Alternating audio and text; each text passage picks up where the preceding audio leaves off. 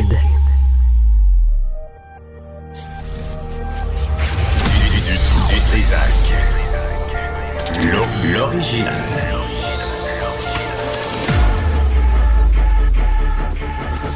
Du Trisac. Votre plaisir coupable. Trop fort. Bonjour tout le monde. Bon vendredi. On est quoi le 2 février? 2024. Euh, Madame Villeneuve, bonjour. C'est le jour de la marmotte, Benoît. Aujourd'hui, hein?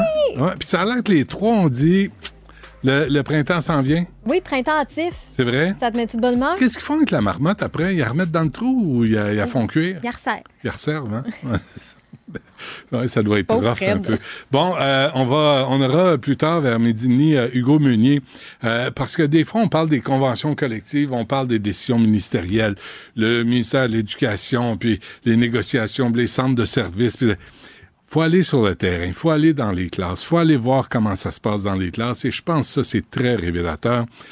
Hugo Meunier, qui a travaillé euh, un peu partout, il travaille chez Ur- Urbania présentement, il a travaillé à la presse, travaillé ici à Québécois. Euh, il y a son gars qui est au secondaire. Il a écrit ce matin sur les réseaux sociaux euh, son expérience. Et c'est une expérience, je pense, que plusieurs personnes vont partager, plusieurs parents en tout cas. Ça va être important vers midi et demi. On va revenir là-dessus. Entre-temps, euh, tout d'abord, Linda Pagani est avec nous. Elle est prof titulaire à l'École de psychoéducation de l'Université de Montréal. Madame Pagani, bonjour. Bonjour, Monsieur Dutrisac. Bonjour, comment ça va, vous? Ça fait longtemps qu'on ne s'est pas parlé. Un petit bout. Un Ah, petit mais bout, on se hein? parle régulièrement. ouais. Euh, écoutez, je sais pas, deux, trois sujets avec vous. Je trouvais ça. Je suis content de vous parler parce que d'abord, je voudrais revenir euh, brièvement là, sur euh, cette audition euh, du cinéma du Sénat américain avec euh, toute la gang, là, tous les boss là, des, euh, des grosses, grosses plateformes américaines, Zuckerberg, de Meta, etc. Euh, je sais pas si vous avez, vous avez vu ce- cette espèce de psychodrame euh, hier là, où Zuckerberg a présenté des excuses aux familles des victimes, aux victimes. Euh, est-ce que est-ce que vous avez vu ça là, les sénateurs passer un savon aux dirigeants de Meta, de X, de TikTok, de Discord et de Snap? Ah, ben, j'ai vu ça brièvement euh, et il faut se rappeler que euh, dans ces, événements-là, il y a énormément de conseils donnés par des avocats, probablement pour minimiser les dégâts euh, financiers euh, qui vont, vont arriver dans ces situations-là. Mais je pense qu'il faut en parler parce que vous avez vu aussi que Paul Saint-Pierre Plamondon du Parti québécois a lancé le débat là, sur le temps écran. J'imagine que vous avez réagi. Oui, euh, ben, euh, je réagis depuis longtemps. Je pense que euh, on prend ça pas très au sérieux. Je pense euh, si on, on réfléchit euh, sur les 50 dernières années, on a fait plus de débats sur les calculatrices qui entraient dans les écoles dans les années 70 que l'Internet. Ouais. Euh, et que l'Internet, c'est comme que les gens ne comprennent pas que c'est mass, c'est, c'est massif, c'est euh, une ville, euh, et les parents ne réalisent pas que on donne les clés à la voiture à quelqu'un qui ne, ne sait même pas conduire pour aller pour aller dans une ville. J'ai des patients qui ont 8 ans, 7 ans, 8 ans, qui vrai. ont des téléphones. c'est ridicule. Mais euh, euh, avez-vous l'impression là les, les études sortent là, au début là on s'était parlé, je me souviens d'une fois on s'était parlé madame Pagani sur des, des pots de chambre pour les enfants de deux ans là euh, sur lesquels il y avait comme un présentoir de de iPad, je sais pas si vous vous souvenez de ça. Moi j'en revenais pas.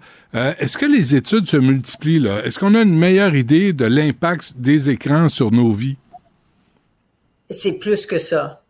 La neuroscience euh, étudie le cerveau de façon très euh, euh, très détaillée. Et, rappelez-vous que tout ce qu'on fait, physiquement, mentalement, respirer, c'est tout le, le cerveau gère tout ça. Alors, deux choses que la neuroscience nous montre, c'est que, premièrement, récemment, on a découvert, ben, en neurosciences, ils ont découvert qu'il y a un centre qui s'occupe de l'effort. Alors, l'effort, la persévérance, c'est quelque chose que depuis qu'on marche sur deux pattes, depuis 6 millions d'années, on a développé notre cerveau avec des actes d'effort. Alors, dans les 50 dernières années, à cause de la technologie, on fait moins d'efforts, moins d'efforts physiques, moins d'efforts cognitifs. Alors, ça, c'est un risque important pour notre cerveau. Alors, ça me surprend pas qu'aujourd'hui, on a une vraie pandémie de euh, une vraie pandémie de, santé mentale chez les jeunes, euh, disons entre euh, 4-5 ans et, et, 30 ans, on voit euh, des, euh, des prévalences records en troubles anxieux, en troubles de tristesse euh, et Ah, d'autres problématiques, oui. Euh, Euh, Expliquez-moi, euh, expliquez-moi, Mme Pagani, là, le lien entre l'écran là, et ça, l'anxiété, la tristesse, peut-être la dépression. Comment ça fonctionne? là? Quel est le lien dans notre tête? Là? Ben, c'est naturel pour l'humain de toujours désirer de l'information. Soit l'information euh, sociale, soit l'information euh, qui est l'information plus euh, scientifique ou, ou euh, de l'information où est-ce que je vais avoir mon prochain verre d'eau. C'est tout, tout est, est- est toujours la quête d'information. Ah, et ce qui arrive, c'est que les jeunes, euh, c'est pas toujours euh, euh, la quête d'information qui est académique euh, qu'ils vont chercher sur l'internet. C'est souvent euh, ils vont, euh, ils ont un grand désir de de- d'avoir un, un réseau social. Et dans ce réseau social, euh, c'est c'est quelque chose qui tienne beaucoup à s'impliquer dans ce réseau social. Et euh, avant 14 ans, avant euh, que sont euh, capables de, de faire abstraction des choses, euh, il y en a plusieurs qui sont exposés à euh, beaucoup d'idées, euh, beaucoup de rétroaction des pairs, à beaucoup d'interactions qui, qui ne sont pas nécessairement idéales pour l'âge de l'individu. Donc, on pratique moins d'efforts, on pratique plus de distractions, plus de avec la quête d'information. Alors, on a tout ça qui explique euh, beaucoup de, de, l'augmentation dans euh, les sentiments de tristesse, les sentiments de, d'anxiété, l'inattention, euh, le manque de concentration, non seulement chez les jeunes, mais chez les moins jeunes aussi. Avez-vous l'impression qu'on a perdu le contrôle là, du temps passé devant un écran, surtout depuis la pandémie? Oui, si on n'a pas la caractéristique de discipline in- in- intrapersonnelle, là, si Ouais. on, on- si on n'a pas travaillé cette caractéristique beaucoup, on se laisse aller, et on, on, on, on est complètement inondé avec euh, le désir de, de, de savoir qu'est-ce qu'un tel fait, euh, qu'est-ce qu'un tel a dit, euh, etc. C'est- c'est- C'est c'est parce que c'est comme une machine à sous. Euh, si vous voulez, pensez à votre courriel quand on avait juste le courriel. OK? Avant tous les, les, les médias, quand on avait le courriel, c'était comme une machine à sous. On la regardait. Quelqu'un va m'envoyer un courriel. Il n'a pas répondu encore. Euh, on, on vérifiait. On, puis après dix vérifications, il y avait oups, un, courriel qui arrivait. C'est comme une machine à sous. Ça, ça, ça fonctionne sur les mêmes bases dans le cerveau. Il y a une attente, là, il y a une expectative là, de, d'avoir une réponse, d'avoir une réaction. C'est euh, le Wall Street Journal, je l'avais vu, euh, qui a révélé les dangers auxquels sont soumis les enfants sur les plateformes des, des médias sociaux, les algorithmes. On parle d'Instagram qui permet, euh, entre autres, euh, ce, qu'on écrivait dans le journal, aux pédophiles de sévir en réseau. Une fois qu'on sait tout ça, Mme Pagani, là, qu'est-ce qu'on fait? Parce qu'on le sait, on en parle, puis à chaque année, on, on, on engueule les, les patrons des réseaux sociaux, des plateformes, mais finalement, il n'y a rien qui change. Ben moi, je pense que premièrement, euh, c'est comme la discussion que j'ai souvent avec euh, les parents. Euh, premièrement, les parents euh, aujourd'hui euh, sont très indulgents euh, et je ne pense pas que c'est une bonne chose pour élever des enfants. il faut que du bon parentage est égal, kiff kiff entre l'affection et l'encadrement toujours kiff kiff, pas un plus que l'autre parce que là on va avoir permissif ou autoritaire, euh, soit un soit l'autre. Et ce qui arrive, c'est que les parents me disent oui, mais tous ses amis ont un téléphone, il a 7 ans, puis qu'est-ce que je peux faire Qu'est-ce que ben c'est vraiment à, à, à, traiter un téléphone comme un outil.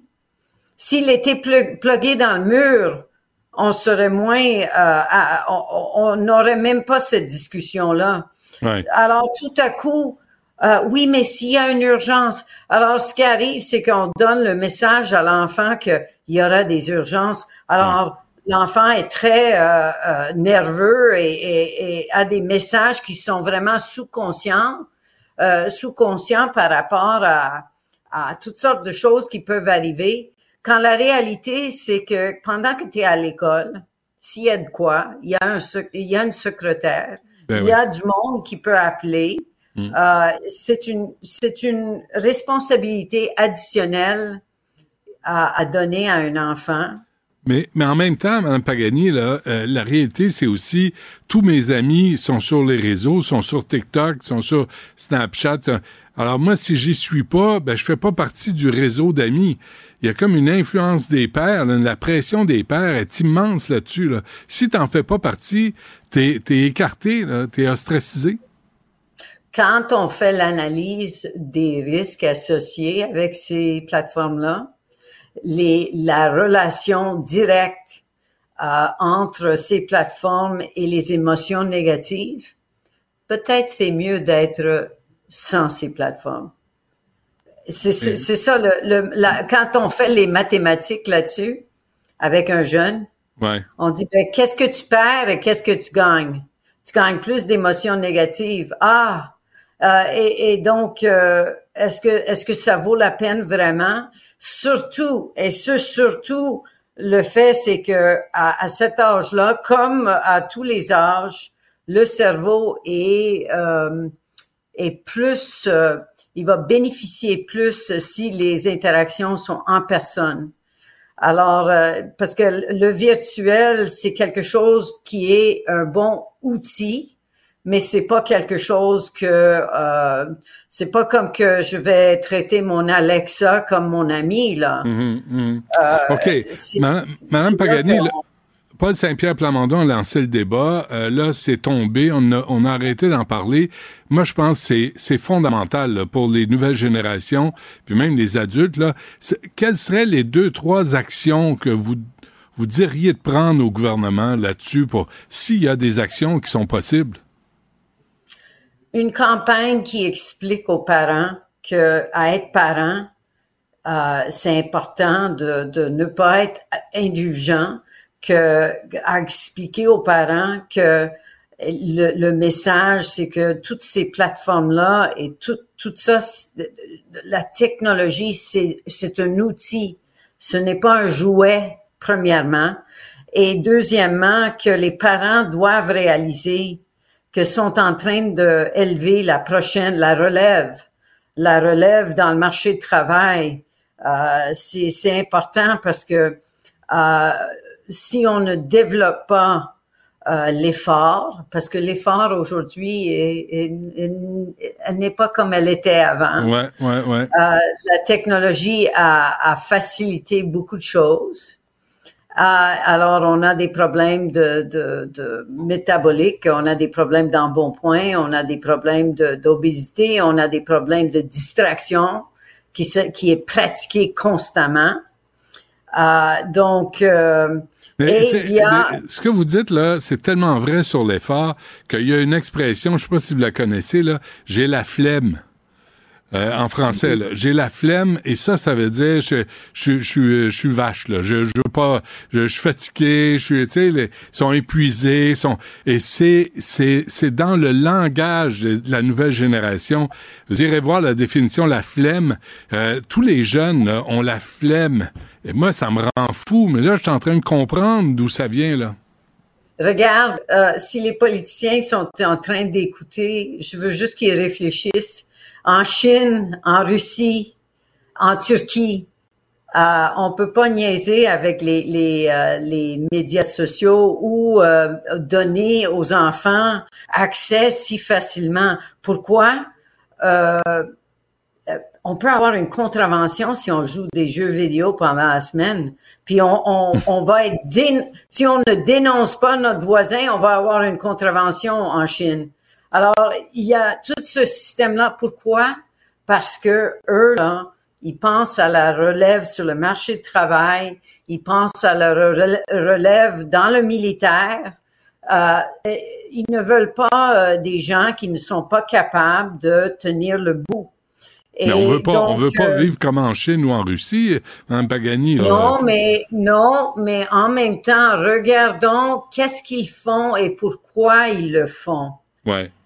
Et s'en Euh, inspirer. Est-ce que est-ce que on veut dans 20 ans des gens sur le marché du travail qui sont euh, pas capables de tenir le bout, que- qui pratiquent constamment la distraction, qui sont pas capables de faire un effort et de valoriser. Ça, c'est une autre chose. Ouais. On a perdu la valeur de l'effort dans notre culture et ça, c'est associé avec toute cette inondation de technologie.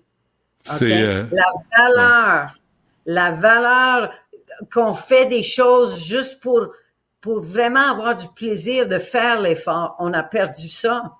Écoutez, moi, je suis certain, Madame Pagani, je suis certain qu'il y a des parents qui nous écoutent présentement, là, qui viennent de, qui ont la, la mâchoire sur la table. Parce que la flemme, les enfants qui se traînent les pieds, à qui tu demandes, fais ton lit, passe l'aspirateur, viens aider, fais une partie des tâches ménagères, c'est comme leur demander la lune. C'est trop demandé. Et là, on est en train de faire des liens. Je pense qu'il faudrait explorer ça. Il va falloir qu'on ait une vraie conversation au Québec sur la place publique scientifique sur l'impact des écrans et le comportement des nouvelles générations, parce que c'est vraiment inquiétant ce que vous annoncez. Eh, moi, j'enseigne à l'université depuis 30, euh, 32 ans et je vais vous dire que c'est fascinant à voir euh, les générations d'aujourd'hui. Ils ont peur d'avoir peur, euh, sont, sont extrêmement distraits. Je, j'explique des concepts assez faciles en classe, puis je, je suis quelqu'un de très physique dans mes cours. euh, Il n'y a aucune raison à dire que c'est ennuyant. Ils sont pas capables de se rappeler de rien, même avec un examen de livre ouvert. Alors, ce qui arrive, c'est que euh, ça, c'est ça, c'est le produit de deux choses distraction et manque d'effort parce que on a facilité les choses trop. Puis on a commencé à voir ça. euh, N'oubliez pas, quand on a introduit les calculatrices dans les écoles, on a commencé à voir ça C'est vrai? Il y a un lien? Ah oui? Bien sûr, C'est bien fou. sûr. Mais ce qui arrive, c'est qu'on a oublié cette leçon-là. Je- et- faut, qu'on se quitte, Mme Pagani. On va se reparler. Mais je veux vous dire aussi, là, à un moment donné, vous m'avez dit, euh, il y a peut-être dix ans de ça, là, au moins, vous m'avez dit, les écrans pour les tout petits, jouez aux cartes avec eux autres. Et je vais vous dire, là, moi, j'avais des jeunes enfants à l'époque, là, et je, et je l'ai fait, ce que vous avez dit. Puis effectivement, le rapport que tu crées à jouer aux cartes, apprendre à perdre, apprendre à gagner, la stratégie, tu sais, de, c'était, pour créer des liens avec vos enfants, là, sincèrement, je l'ai vu, là, que ça marchait. Alors, tu sais, Yeah. je pense, que des conseils pratiques comme ça, là, c'est, ça, ça a beaucoup de valeur. Ah, merci beaucoup et à la prochaine. Merci à vous. À la prochaine. Les rencontres de l'art. Lieu de rencontre où les idées se bousculent. Où la libre expression et la confrontation d'opinions secouent les conventions. Des rencontres où la discussion procure des solutions. Des rencontres où la diversité de positions enrichit la compréhension. Les rencontres contre de l'art. Alexandre Dubé est avec nous. Alex, bonjour. Salut Benoît. Écoute, je pense que là, on devrait envoyer cette entrevue-là à Paul Saint-Pierre Plamondon pour nourrir là, son, euh, son initiative. Parce que Linda Pagani, elle est à l'Université de Montréal. Elle n'est pas à l'Université du Wyoming. Là. Elle est ici en ville et c'est des gens comme ça qu'il faut consulter pour comprendre ce qui se passe dans nos maisons avec nos jeunes. C'est tellement révélateur. Puis ses propos euh, vraiment sont très, très éloquents sur une espèce de génération, là, qui, la génération écran et les conséquences de tout ça. Tu sais, quand tu dis, à un moment donné, il y en a, tu leur demandes, deux et deux, ça fait quoi? Là, ils te regardent avec les yeux cross-side, ils sont pas capables de donner la, la réponse. Lorsque la flemme. Madame la flemme, oui, la Alex. Flemme. La flemme, j'ai lorsque... la flemme. Asti. Mais ça, je, je sais pas trop c'est quoi, moi. Je, je sais pas ah non, t'as pas... Ah, c'est pas... Fréquente, fréquente plus de jeunes, euh, tu vas le comprendre vite. Là. La flemme, là, c'est ça me tente pas, je suis fatigué, je me traîne les pieds, je suis vachasse. C'est ça Ouais, la flemme. mais- Moi, écoute, je l'ai entendu une couple de fois à la maison. Là, j'ai fait wow, wow. Ouais, mais tu sais, la vraie vie, Benoît, là, c'est pas ça. Là. Tu sais, des fois, il y, a- il y a des matins où tu vas te lever, puis tu te sens un peu fatigué, mais tu sais, tu te motives, tu y vas, tu vas prendre ta douche, tu t'habilles, puis tu, tu, tu, vas travailler, tu essaies d'accomplir quelque chose. Puis la dépendance aux écrans, c'est vrai, Oh, ça pas, non. Oh non, j'ai mal au péteux, j'ai mal à la cheval, j'ai mal aux cheveux. Hey, hey, la flemme. Tu, tu, tu, iras à Salut Bonjour aujourd'hui, tu demanderas aux jeunes qui partent T'as-tu la flemme aujourd'hui? Check bien la réponse. Comment- Non, mais c'est notre dépendance aux écrans aussi. Tu sais, moi, je suis dans la trentaine, puis les écrans ont pas toujours fait partie de ma vie. C'est arrivé progressivement. Puis oui, aujourd'hui, là, je, je suis hyper connecté, là, que ce soit euh, téléphone, ta ordinateur, montre intelligente. Non, oui, ben oui, j'ai une montre, une montre intelligente aussi. Tout est connecté. Tes lunettes? As-tu une caméra dans tes non. lunettes? Pas encore. Ça Son sent bien. par exemple, tu me fais remarquer. Ben oui, sacramouille. Une job de Windex. Je suis en voiture, faudrait que je mette du lave-glace dans mes lentilles de Mets lunettes. tes aussi. barniques sur le pare-brise. Mais tu sais, Benoît, ce qui arrive, c'est qu'à un moment donné, faut savoir aussi décrocher, s'éloigner de certains écrans. Lorsque tu disais, tu sais, faites pas juste jouer aux cartes sur, sur votre tablette, jouez pour vrai à des vrais jeux, c'est important aussi. Puis sais, lorsque Paul Saint-Pierre Plamondon a ramené cet enjeu-là à l'avant-scène cette semaine, tu vas me dire que ça a été un petit peu éclipsé par des cocktails, mais euh, il faudra le ramener à l'avant-scène. Je suis content que tu aies pu en discuter dans ton épisode avec une, une spécialiste. La flemme. Le- L'effort. Ça, c'est faux. Les banques alimentaires réclament encore 30 millions. C'est sans arrêt, là. Ouais, mais c'est parce que ça, c'est le reflet euh, de, de l'impact de l'inflation sur l'économie, sur les finances personnelles de bien des ménages qui, à la fin du mois, n'arrivent pas. Euh, moi, j'ai- vraiment là, quand tu dis en ce moment, c'est nos collègues du journal qui nous l'apprenaient, le Québec fait face à un niveau d'insécurité alimentaire jamais vu dans son histoire moderne. En fait, faut remonter à peu près là à la crise de 2008 là pour reconnaître, pour revoir, pour revivre une crise à peu près pareille. Alors, la demande qui est faite, puis là, il y a eu des euh, justement des audiences en vue du prochain budget du Québec, c'est une aide ponctuelle de 30 millions pour acheter des denrées au cours de la prochaine année. Puis je recevais à mon épisode euh, Martin Munger des banques alimentaires du Québec, puis disait le fait d'avoir une somme qui, tu sais, on sait qu'elle sera là, ça va permettre ben, d'en acheter plus pour moins cher, tu sais, d'acheter plus en grosse quantité, des choses comme ça, puis non périssables aussi, d'avoir un, un aspect prévisibilité. Puis l'autre volet aussi que je trouvais marquant dans, dans cette histoire-là, c'est que, tu sais, souvent on entend les banques alimentaires à l'approche du temps des fêtes, avec les paniers de Noël, tu sais, il y a comme des pics, là. il y a comme des moments Ouais. où là, l'achalandage est plus élevé. Là, c'est plus ça, là. C'est rendu à l'année longue, c'est rendu à la semaine longue. On a vu des images, entre autres, à Québec autour d'une banque alimentaire. La file ne finissait plus de finir. Puis après ça, le visage de la pauvreté change aussi. Il y a des statistiques intéressantes dans cet article de, Diane Tremblay. Alors, c'est qui les bénéficiaires de dépannage alimentaire? OK. Quelques chiffres rapidement. Je ne vais pas vous bombarder de chiffres, là, mais c'est important. Euh, presque 20% des ménages aidés ont un emploi comme principale source de revenus. Donc, ce sont des gens qui travaillent. 45% des ménages sont des familles avec des enfants. 37% des adultes vivant seuls. Et on parlait de la crise du logement, de l'accessibilité au logement, la pénurie de logements, euh, le taux d'inoccupation qui est anémique, qui est très, très bas à Montréal, mais Mhm. aussi dans les régions du Québec, parfois en bas d'un pour cent. Puis l'accès à la propriété qui est difficile avec les taux d'intérêt qui sont élevés, ben 78% des ménages aidés sont locataires. Bon, on va voir la réponse de Québec à ça. Euh, si, euh, si tu veux faire voler ta voiture, euh, Alexandre, tu la laisses au, dans un- au stationnement de l'aéroport de, de Dorval, c'est sûr qu'elle va partir. Il y a des endroits, il y a des endroits clés. hein. Il y a des endroits clés, stationnement de centres d'achat. Et là, dans la presse, on parle que c'est rendu un vrai terrain de jeu pour les voleurs de véhicules. Euh, certains stationnements de l'aéroport de Montréal, en fait, ce sont des stationnements, on, on les a identifiés, le P10, P11, c'est des stationnements réservés aux employés de l'aéroport. Puis il y a plusieurs, par exemple, des, des pilotes, des agents de bord qui vont se stationner là, partent pendant quelques jours parce que je sais pas, moi, ils font un vol euh, dans le sud, puis après ça, ils reviennent, ou un vol euh, transatlantique, tu comprends? Alors, le véhicule reste là. Et là, ben, il y a toutes sortes de témoignages. La presse a parlé à peu près une dizaine de personnes.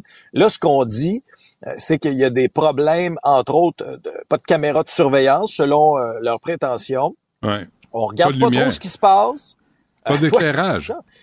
Pas d'éclairage. Et là, ben, il y a une espèce de jeu où là, c'est de la faute à qui, là? Aéroport de Montréal dit, on a pris des mesures.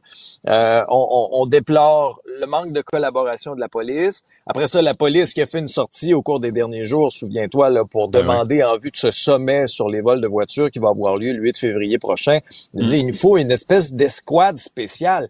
Le problème, Benoît, là, c'est qu'ils ils se volent à peu près, je pense, que c'est quoi, c'est 12 000 véhicules 12 000, ouais. par année, donc Ouais. 1000 par mois. Mais par où il Ils passe? sont débordés. Mais si tu mets, tu sais, regarde mon doigt, là. OK? Tu vois mon doigt? Oui. Pense à un entonnoir, là. L'entonnoir est là, là.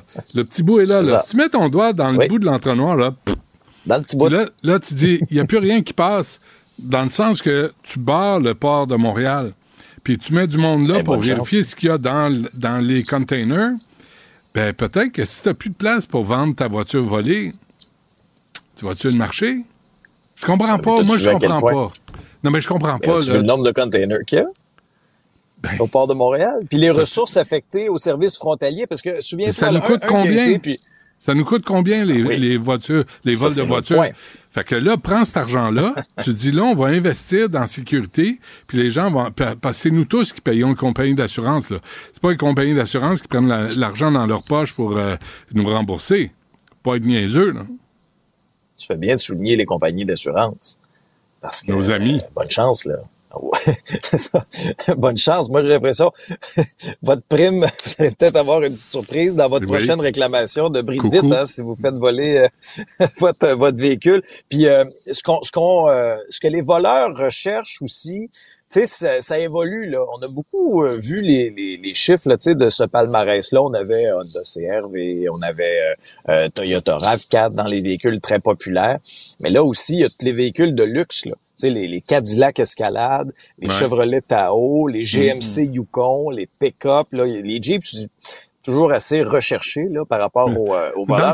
J'ai hâte de voir ce qui va ressortir de ce sommet-là, moi, du 8 février. Mais c'est juste se lancer la balle, il faut des solutions, là. Mais pense-y, finalement, là, je change d'avis, moi, là. C'est une bonne affaire, les vols de voitures. Ils nous débarrassent de toutes les poubelles qui polluent, puis les gros chars, les V8, les cochonneries, les chars de course, les douchebags, là, qui roulent comme des malades sur l'autoroute. Envoie ça au Moyen-Orient dans des containers, puis on va faire, hey, c'est correct. Laissez faire. Continuez de même, tout va bien. Fait qu'il va juste rester des voitures électriques. Parce que moi, ils en veulent pas de mon char, moi. Ben non, c'est ça. qu'ils savent pas quoi faire avec au non. Moyen-Orient. Et pourtant, un beau véhicule avec presque Ben 57 000 kilomètres au compteur en un an, me semble, c'est Ben, alléchant, je- ça, je- mon Benoît. Ouais, un char de vieux- curé. Mon vieux Tucson 2017, là, tu sais, je, je pense, je pourrais laisser les portes ouvertes puis on voudrait pas, tu sais, c'est correct. Euh, tu veux parler de hockey avant qu'on se laisse? Oui, parce que, faut y croire, Benoît. Le retour des Nordiques. Non, mais, Oh, je t'en prie. honnêtement, non, non, mais j'ai, attends, attends, veux- attends, attends, attends. Tu veux vraiment vu, prendre moi- du temps? Oui, vas-y. Oui, moi, tu sais, moi, je suis un grand fan de hockey, Benoît. OK, Deux choses par rapport au hockey. OK? Le, le, est-ce, est-ce qu'on peut recommencer à rêver pour le retour des Nordiques. Moi, je, je le souhaite de tout cœur pour les gens de Québec, une ville que, que j'affectionne particulièrement parce que j'y suis à toutes les fins de semaine. Mais nos collègues du journal nous disaient que justement, il y avait un groupe là du côté de Salt Lake City qui avait, via une lettre, demandé à la Ligue nationale de hockey de, de rouvrir éventuellement le processus d'expansion. Puis là, il y a quatre villes qui sont toujours dans, tu sais, dans l'air et dans les rumeurs. Houston, Atlanta, des, des plus gros marchés, mais Salt Lake City et Québec maintenant. L'autre question, comme point d'interrogation, on n'a pas d'échéancier là. Quand mais c'est le combien aussi, moi, qui m'intéresse. Parce que faisons euh, deux, trois règles de, de, de mathématiques, de trois. Là. Quand Las Vegas est arrivé dans la Ligue nationale, Benoît, ça a coûté combien? 800 500 millions. 500 millions? Non, non, non, exagère pas. 500 millions. Une aubaine. Une aubaine? Seattle, 650 millions. Oh, ça vient de Et grimper. là, les sénateurs d'Ottawa ont été vendus, il y a quoi, quelques mois, 950 millions. Est-ce que la prochaine franchise qui va arriver dans la Ligue nationale va franchir le cap du milliard de dollars? C'est possible. Mais moi, je pense qu'on peut se permettre de rêver encore à une équipe à Québec. Et je voulais juste souligner encore une fois le coup de génie de Kent Hughes du Canadien de Montréal. Je sais que tu es impatient. Je sais que tu es impatient, puis que des fois tu es dur avec Martin Saint-Louis, puis que tu aurais aimé ça voir Patrick Roy en arrière du banc du Canadien. Moi aussi, j'aurais aimé ça. Mais là, selon plusieurs informations dans le monde sportif, Sean Monahan a été échangé aux Jets. Bon. Et tu sais quoi, la, la belle histoire derrière Sean Monahan, c'est que c'est un gars qu'on est allé chercher les Flames à l'époque là, pour prendre son gros contrat, puis il avait été blessé. Il nous avait donné un choix de première ronde pour le prendre dans notre équipe. Et là, on vient de le flipper à Winnipeg en échange d'un autre choix de première ronde puis d'un choix conditionnel. Alors, un joueur Attends minute, attends minute. veux Ça, dire, il a joué un petit peu avec le Canadien, puis finalement, il là. aura payé pour deux choix de première ronde. C'est Non, très je veux bon coup bien. pour la reconstruction. Mais là, toi, t'es là, là, puis euh, on t'offre un joueur avec un autre joueur. On, on veut te, te donner ce joueur-là Hein? parce qu'il est tellement bon, parce qu'il est tellement fiable, parce qu'il est tellement extraordinaire que tu veux pas t'en débarrasser. Je te fais la, la, la charité de te le donner. Puis nous autres, en sans dessin, on prend ça, ces joueurs-là, parce qu'ils en veulent non, même mais- plus. Ils veulent, ils veulent te payer pour que tu le prennes. C'est, puis nous autres, Mais on c'est là que je t'arrête. Ben non, mais Benoît, ça a été très, très, très payant, ça, comme stratégie. Sean Monahan, l'enjeu Ouais. des Flames, c'était un enjeu comptable à l'époque, OK? Parce qu'ils voulaient signer un autre gros joueur, puis il n'y avait plus de place sous le plafond salarial. Le Canadien Ah oui. avait du lousse, l'ont envoyé à Montréal en échange aussi. On va dire, on va vous, on va vous même donner, on va même vous donner un choix de première ronde? Ben Pour oui. être- Prenez-les, là. Sean Monahan, avec, mon, avec le Canadien, a très bien fait cette saison, 35 points en 49 matchs. Ah oui. On voit que le Canadien est en train de le se troisième marqueur du pour Canadien. Ben oui, c'est toutes des crises de jambon. pas les séries. Ben, c'est toutes des maudits pas bons. ça- on est en reconstruction. Hey, ça ça presse fait- pas. Il n'y a Hey, pas hey, d'urgence. Ça remonte à quand, la dernière coupe? 93. 1993. Ça fait juste La 30 finale, ans. il y a quelques années, mais Ça fait 30 ans. On est en reconstruction, Oui, ça sais. fait 30 ans. Fait que, sois patient. Moi, à l'âge que j'ai, j'ai plus cette, j'ai plus ce luxe-là. Tu sais, là où c'est pas pantoute. Bon. moi, je te euh, dis, le Canadien, le Canadien va Ouais. regagner une Coupe Stanley avant tes 70 ans, Benoît. Et c'est pas dans si longtemps que ça. Qu'est-ce que tu gages?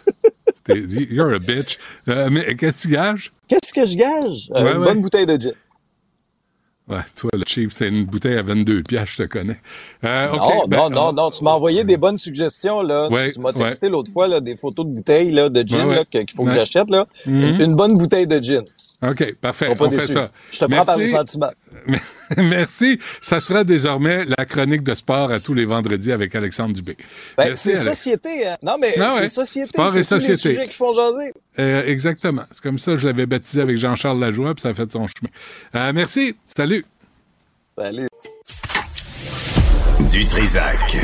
Peu importe la manière qu'il choisit de s'exprimer, ses opinions sont toujours aussi saisissantes. Il doit être déçu de ne pas être en studio, Alexandre, parce qu'il ne pourra pas parler de gin avec euh, ton invité un petit peu plus tard. Aujourd'hui, Ben vous avez cette passion-là qui vous unit, le gin, toi et, et Alexandre. Oh, passion. Ouais, ouais, ouais. J'ai goûté hier. Puis, Le euh, euh, récif De- vieilli. la distillerie des marigots à Caplan, Ouais. en Gaspésie. Ouais. Le récif vieilli, c'est le, le, le gin. Puis, Pas pire. ah ouais, hein? Oh, double! T'as Double. récidivé. Eh Ben, Tu sais, faut toujours deux opinions, hein? Oh. Ça prend deux. Faut que tu confirmes. Tu as Ouais, une Parce information. que c'est comme la première impression. C'est ça. Ouais. Mais c'est une règle en journaliste. Faut que t'aies deux sources. La première source, c'était mon verre. Deuxième source, c'était le verre de madame. Je l'ai sifflé. Non, il Pour vrai, bon. tu as volé son verre. Oui, mais elle était d'accord. Ah, OK. Euh, Non, non, Il y avait consensus. Entre adultes consentants tout le temps. Stéphanie. Mais on, on va en parler justement avec le cofondateur de la distillerie, Joseph Saint-Denis Boulanger. On va en parler un petit peu plus tard dans l'épisode. Tu sais, premier vendredi du mois sans alcool, c'est le genre d'entrevue qu'on vous offre. hein? Ben oui. On est là pour rendre service. Hey, moi, je ferais pas comme Richard avec la panoplie de piquettes, euh, pas d'alcool, qui goûte juste le sucre. Tu tu feras pas la même erreur que Richard. Genre. Donc, manquez pas ça, ça va être à 13h15 dans l'épisode si vous écoutez, si vous nous écoutez évidemment en direct, que ce soit par oh Richard a entendu son nom et il Richard, arrive. Richard est vexé parce qu'il a bu, il a bu, il a bu du vin, pas d'alcool. Regarde, regarde si t'es de mauvaise humeur quand tu bois pas d'alcool. Non, mais Tu tantôt, euh, tu feras la promotion, Richard, des gin tonics sans alcool. Il peut Que pas. t'aimes beaucoup. C'est pas buvable, ça gramouille. C'est à venir, donc, un petit peu plus tard à 13h15 dans l'émission. Mais sinon, ne manquez pas non plus la rencontre Martineau du Trisac. Ça, c'est euh, à midi 15, ça s'en vient. Je veux revenir sur le dossier d'un patient qui a été oublié par un médecin. Euh, vous avez sûrement vu ça là, dans le journal. Ça a été fait par le bureau d'enquête. L'homme a appris sept mois plus tard qu'il était euh, atteint d'un cancer. On en a parlé, entre autres, avec Félix, Félix Séguin ce matin. On a reçu euh, un témoignage de Jessie qui nous a écrit par courriel pour nous raconter sa situation. Jessie euh, avait un rendez-vous en neurologie qui a été repoussé depuis le début de la COVID. Donc, ça fait trois ans et demi euh, que Jessie attendait. Euh, nous explique, en fait, je réussis à avoir un rendez-vous au centre-ville pas de parking. Donc, qu'est-ce que je fais? Je décide de prendre le métro. Le métro étant ce qu'il est, interruption de service pour intervention médicale d'urgence, ce qui lui cause du retard.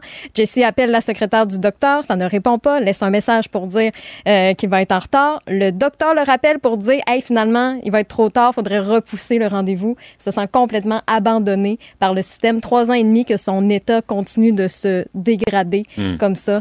Il se demande en fait, est-ce que finalement, on va penser un jour aux patients qui sont dans des Ouais. situations comme, comme celle-là? Puis ajoute à ça les 200, quoi, 30 euh, Oui. postes coupés par la STM. Ça va bien? Écoute, Ça va bien, hein? tout, tout va très bien dans le meilleur là, des mondes. Et il part la veille. Il réserve-toi une chambre d'hôtel. Pour comme les gens de- du pont de l'île aux Tourtes. Exactement. On en règle des dossiers. Mais si vous voulez euh, entrer en contact avec nous pour réagir justement à nos contenus par texto, hyper facile, c'est le 1877 827 2346, le 187 Cube Radio. Appelle. Appel texto. Il,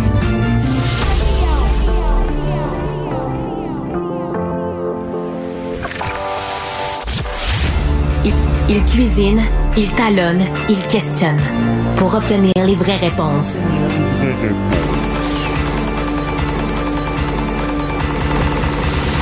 Du Trisac. Luc Tassé est avec nous pour euh, aborder la politique internationale. Monsieur Tassé, bonjour. Bonjour Benoît. Oh boy, ça va péter euh, en Iran, en Syrie, en Irak? Ben, ça a l'air de ça, tu sais.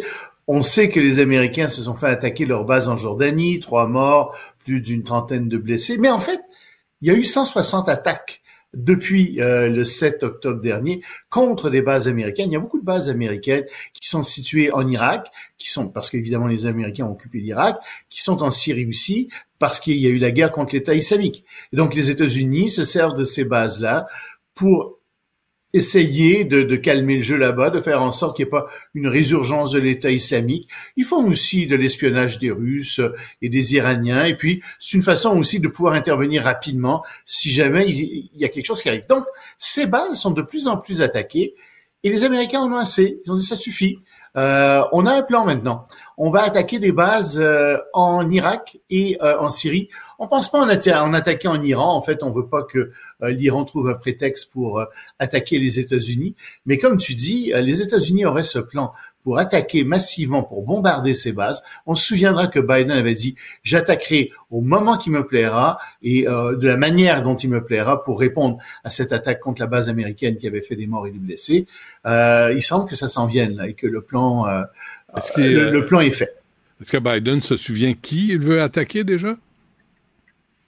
Ben non, euh, Biden se souvient pas de très bien de qui probablement là, mais il y a On des gens le autour de lui qui vont s'en souvenir. On va lui rappeler. Je pense que ça va aller. C'est Bon, ça hein. l'essentiel. Oui, bien entouré. En Argentine, Loïc? Euh, en Argentine, je vois que mon micro est ici et Ben monté. oui, t'as euh, le micro dans le front en passant. hein. Oui, oui, c'est c'est c'est c'est ce que je viens de voir. Ton troisième œil. Donc euh, un troisième, ouais, une deuxième bouche. je sais pas. Euh, Ah, c'est pas fameux. ouais. Donc, euh, en Argentine, ben ça va mal. Ben, on sait que Milei a fait son, son, son projet de loi omnibus avec euh, quelque chose comme 680 euh, euh, pro- articles de loi où vous tout Ouais. changez, tout bousculer, ça marche pas. Il y a eu des tractations euh, avec l'opposition. Ils ont baissé ça à 234, paraît-il. Mais ça marche toujours pas parce que, entre autres choses, il veut nationaliser une quarantaine d'entreprises argentines.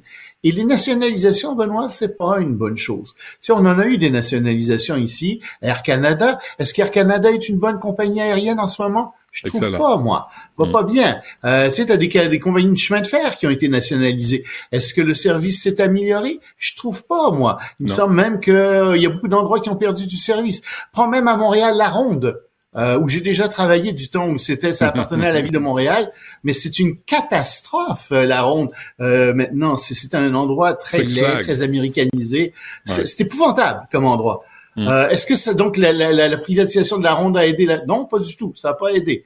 Euh, tu sais, puis ils sont en train de détruire le lac des Dauphins. Les environnementalistes devraient se mettre sur ce dossier-là, pas à peu près. Ils l'ont pas fait. Mais bon, les nationalisations en général sont très mauvaises. Alors la population est dans les rues parce que ça leur appartient en plus, puis parce qu'ils se disent bien que ça va être bradé, euh, tout ça. Alors grosse manifestation autour euh, du Parlement euh, en Argentine, mais la police a foncé dans le tas, euh, gaz lacrymogène, camion à eau, Hmm. balles de caoutchouc. Et il y a 15 journalistes qui ont reçu des balles de caoutchouc.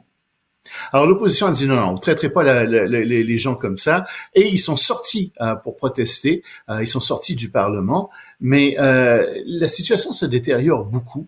Ouais. Puis c'est- un idéologue qui est au pouvoir, qui s'imagine que il peut tout changer, euh, qu'il a absolument raison, alors que tu as des gens qui souffrent, qui sont pas d'accord. Puis ça marche pas comme ça dans une démocratie. Tu peux pas tout décider euh, à toi tout seul du jour au lendemain. Bon, parlant de Comme ça, de démocratie, faire le temps de changement.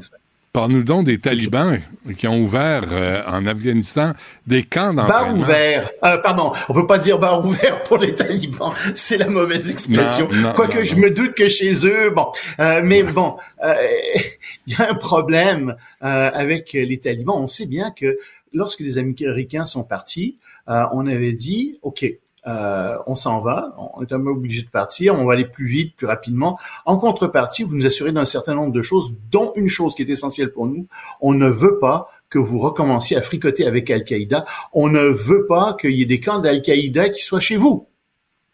Ben, il y a un rapport qui vient d'être déposé au Conseil de sécurité de l'ONU qui dit que oui, il y a huit camps d'entraînement en Afghanistan, des camps d'entraînement d'Al-Qaïda, euh, qui a en plus, semble-t-il, d'autres camps qui sont là, euh, d'Al-Qaïda, euh, en Afghanistan même. Évidemment, ils nient complètement les talibans en Afghanistan en disant non, non, non, non. qui ils disent toujours la façon? vérité, les talibans. Ils Ah n'ont pas le droit de mentir. hein. Ben, c'est le tafik. Euh, tu sais, en, en- Ouais. dans le dans la culture euh, islamique, euh, tu as le droit de mentir si c'est pour protéger Dieu, si c'est Ouais. pour protéger la religion. Alors, ils ont tout à fait, eux, se donnent le droit de mentir pour cette raison-là. C'est évident qu'il y a des camps qui sont là. Si c'est déposé euh, devant l'ONU, tu sais, euh, les pays qui sont là ont le moyen de vérifier, les moyens de vérifier, etc. Donc, oui, malheureusement, euh, réouvert. Et oui, malheureusement, je t'annonce qu'Al-Qaïda euh, dans les années qui viennent. Ça annonce bien.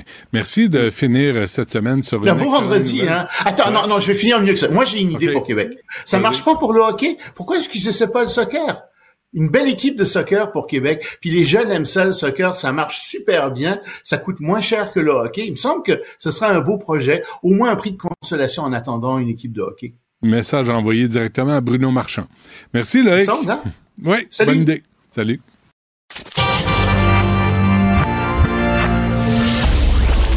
Trisac. Il n'a peur de rien, sauf peut-être des qu'on orange. La rencontre Martino du Trisac. Ah, ça, ça regarde mal. Ça regarde mal. Il commente l'actualité dans le calme et la sérénité. Arrête de te plaindre, arrête de chialer. Une génération de flambous, de mollassons. Des propos sérieux et réfléchis. Tu me niaises-tu? Ben oui. Brut de bouche. La sagesse en bouteille. bouteille. Corneliu, Corneliu, Corneliu, à quoi t'as pensé? T'as-tu vu ça, Richard? Euh, 100 jours. 100 jours de prison. 100 jours de prison pour avoir drogué deux filles. Est-ce qu'il les a agressées? C'est pas écrit. Drogué. Ben, il les a drogués pourquoi? Ben Habituellement, drogué Pour jouer au? Scrabble, tu penses? Ouais. Il les a drogués 100 jours de prison. C'est pas beaucoup. C'est pas beaucoup. Moi, j'ai entendu, c'est vrai que c'est les prisonniers qui ont demandé qu'ils soient pas là trop, trop, trop longtemps parce qu'ils ont peur qu'ils Oui, fassent ils ses se mettent à vocalises. chanter, oui, c'est Ils se mettent à chanter dans sa Ouais. cellule. Fait qu'ils ont dit, non, mais 100 jours. Moi, je me demandais, est-ce qu'il va, est-ce qu'il va mettre quelque chose dans les drinks de son coloc euh, de cellule? Question. 100 jours, c'est pas beaucoup. Puis déjà, je pense qu'il il il s'il en prison. pas- puis il fera pas 100 Il jours. fera pas. Fait que c'est un, un jour et demi d'avance. Non, non, c'est, encore une farce. Probation de deux ans par, par Il me la semble que c'est grave, droguer euh, une fille à son insu. Ben, tu sais, quand que tu rentres grave. chez vous, t'es même pas sûr, tu sais. Ton, ton chum t'a- t'offre un verre à, à boire, puis là, t'es pas sûr, il va-tu me droguer? Va- C'est pas, pas sain. Écoute ce texte-là. Non, attends. Tu sais, j'ai parlé, Linda Pagani, tu sais, qui parle Ouais, des écrans. ouais. Elle m'a expliqué la flemme. T'as entendu la flemme? T'as un ado chez vous? Ben, il a la flemme. Il y a la flemme, Il a hein? la flemme. Mon Ben, ado, il dit ça. Linda Pagani est en train de Ça, faire ça veut des dire qu'il est fatigué. Fais, fais donc, Ah euh, ouais. mets tes trucs dans le lave-vaisselle, j'ai la Non, flemme. J'ai la flemme. Puis là, elle, elle est en train de nous dire, puis elle l'a dit tantôt, qu'il y a un lien entre les écrans, le temps passé sur les écrans et le, le rapport à l'effort. Le rapport à l'effort. Peux-tu passer Ah oui? J'ai la Ah, flemme. Ah ouais, ben là, faut t'insiste. Moi, ça me rend ah, c'est malade. Tu sais, avec C'est quoi, la- quoi ces expressions-là françaises? J'ai la, flemme. Ben, tout est français, hein? Parce que là, les jeunes là, québécois, ils regardent TikTok et là, il y a des influenceurs français et ils apprennent des mots. Mais c'est ça, tu sais, tu sais, quand, était, quand on était jeune, et- quand on était jeune, on disait man, man. Là, mon frère, l'autre jour, euh, mon frère, euh, mon fils, il arrive avec mon, Mon frère. frère. Il Hey. dit frère, il dit euh, non, ça me tente pas de faire ça, frère. Dit, attends, une minute, Ah, là. Une minute, je viens- je viens-tu du bled, moi, là? C'est quand on est élevé au bled? C'est ça, on est, à, on est à Casablanca, ici, Christy? frère, c'est ça, frère, Ah, ouais. Christy. Ah, ma fille, c'est wesh. Wesh, ouais, c'est quoi, Il n'y a pas wesh? de wesh. Wesh. C'est wesh, je sais Wesh, pas. Ils wesh. disent ça n'importe quoi, n'importe quelle sauce. Ça, c'est l'influence. Je veux bien les le- le influenceurs mélange français, des- là, c'est ça. Les mélanges des cultures, je veux bien, là. Mais la flemme. Là, là, les- je pense qu'il y a plein de parents qui viennent de. dire, Mon Ah, ben, frère. Sacrement, je viens de comprendre. c'est pas ton frère, c'est ton Non, père. Même bro. Moi, elle m'a lâché un bro. Je oh, viens ici, on va se parler. Je suis pas ton bro, je suis ton père. est-ce que, euh, t'appelle par euh, ton prénom? Ça arrive. Ça, ça j'ai pas de trouble. Ah, j'aime pas ça. Non, mais j'ai pas de trouble avec Richard, ça. là. Non, non, j'ai pas de trouble. Une fois, a ma fille, un- une de mes filles euh, m'a dit ça, là, Richard. Papa. Richard. Ouais, ouais. Non, a- ça, ça, Hein? mes bros, frères, c'est là, là, là, c'est non. Mon nom, c'est Benoît. Ils peuvent m'appeler Benoît, ben, m'appeler Ben. Ça, ça, ça me dérange pas, moi, ça me fait rire. Mais, que- bros ou frères ou ça. Ah. Non, non, non. Est-ce que tu tutoies tes beaux-parents? Euh, quand je leur parle, oui. Tu tutoies tes beaux-parents? Ah, c'est quoi cette Oui, oui. famille-là? Mais voyons, tu, tu vous vois tes beaux-parents?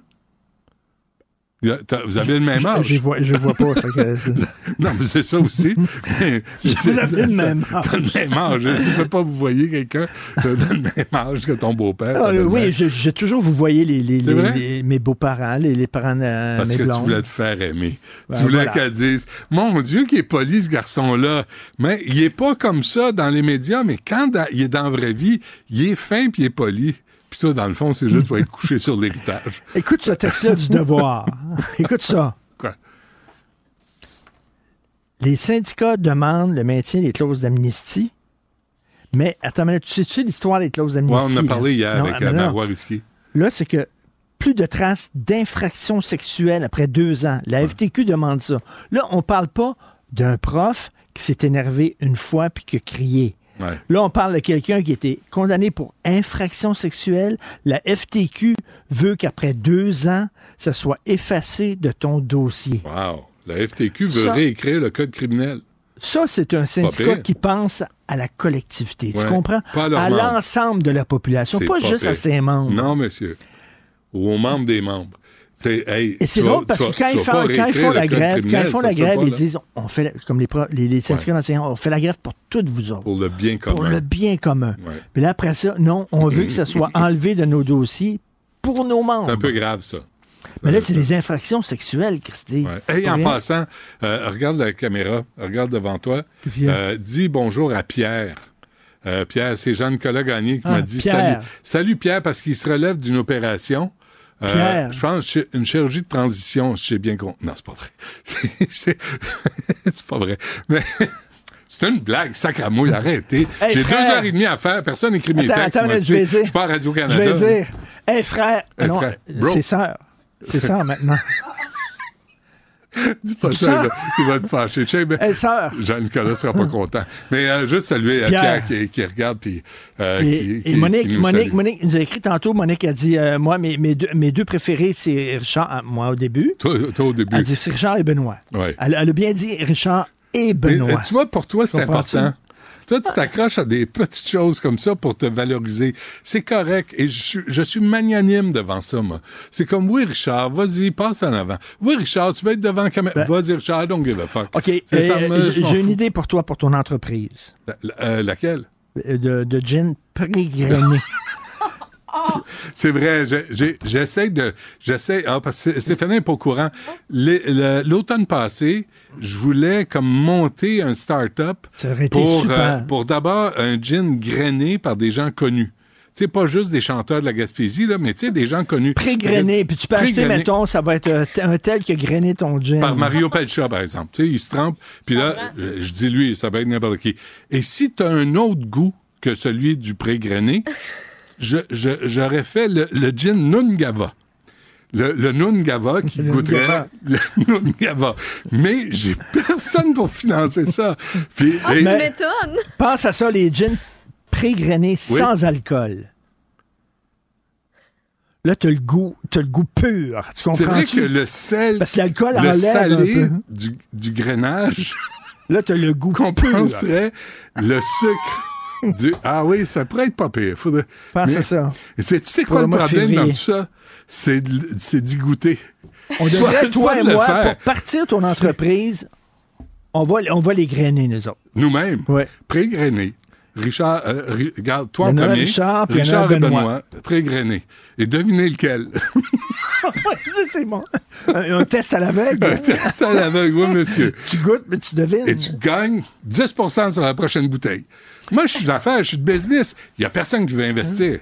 Faudrait que j'appelle PKP.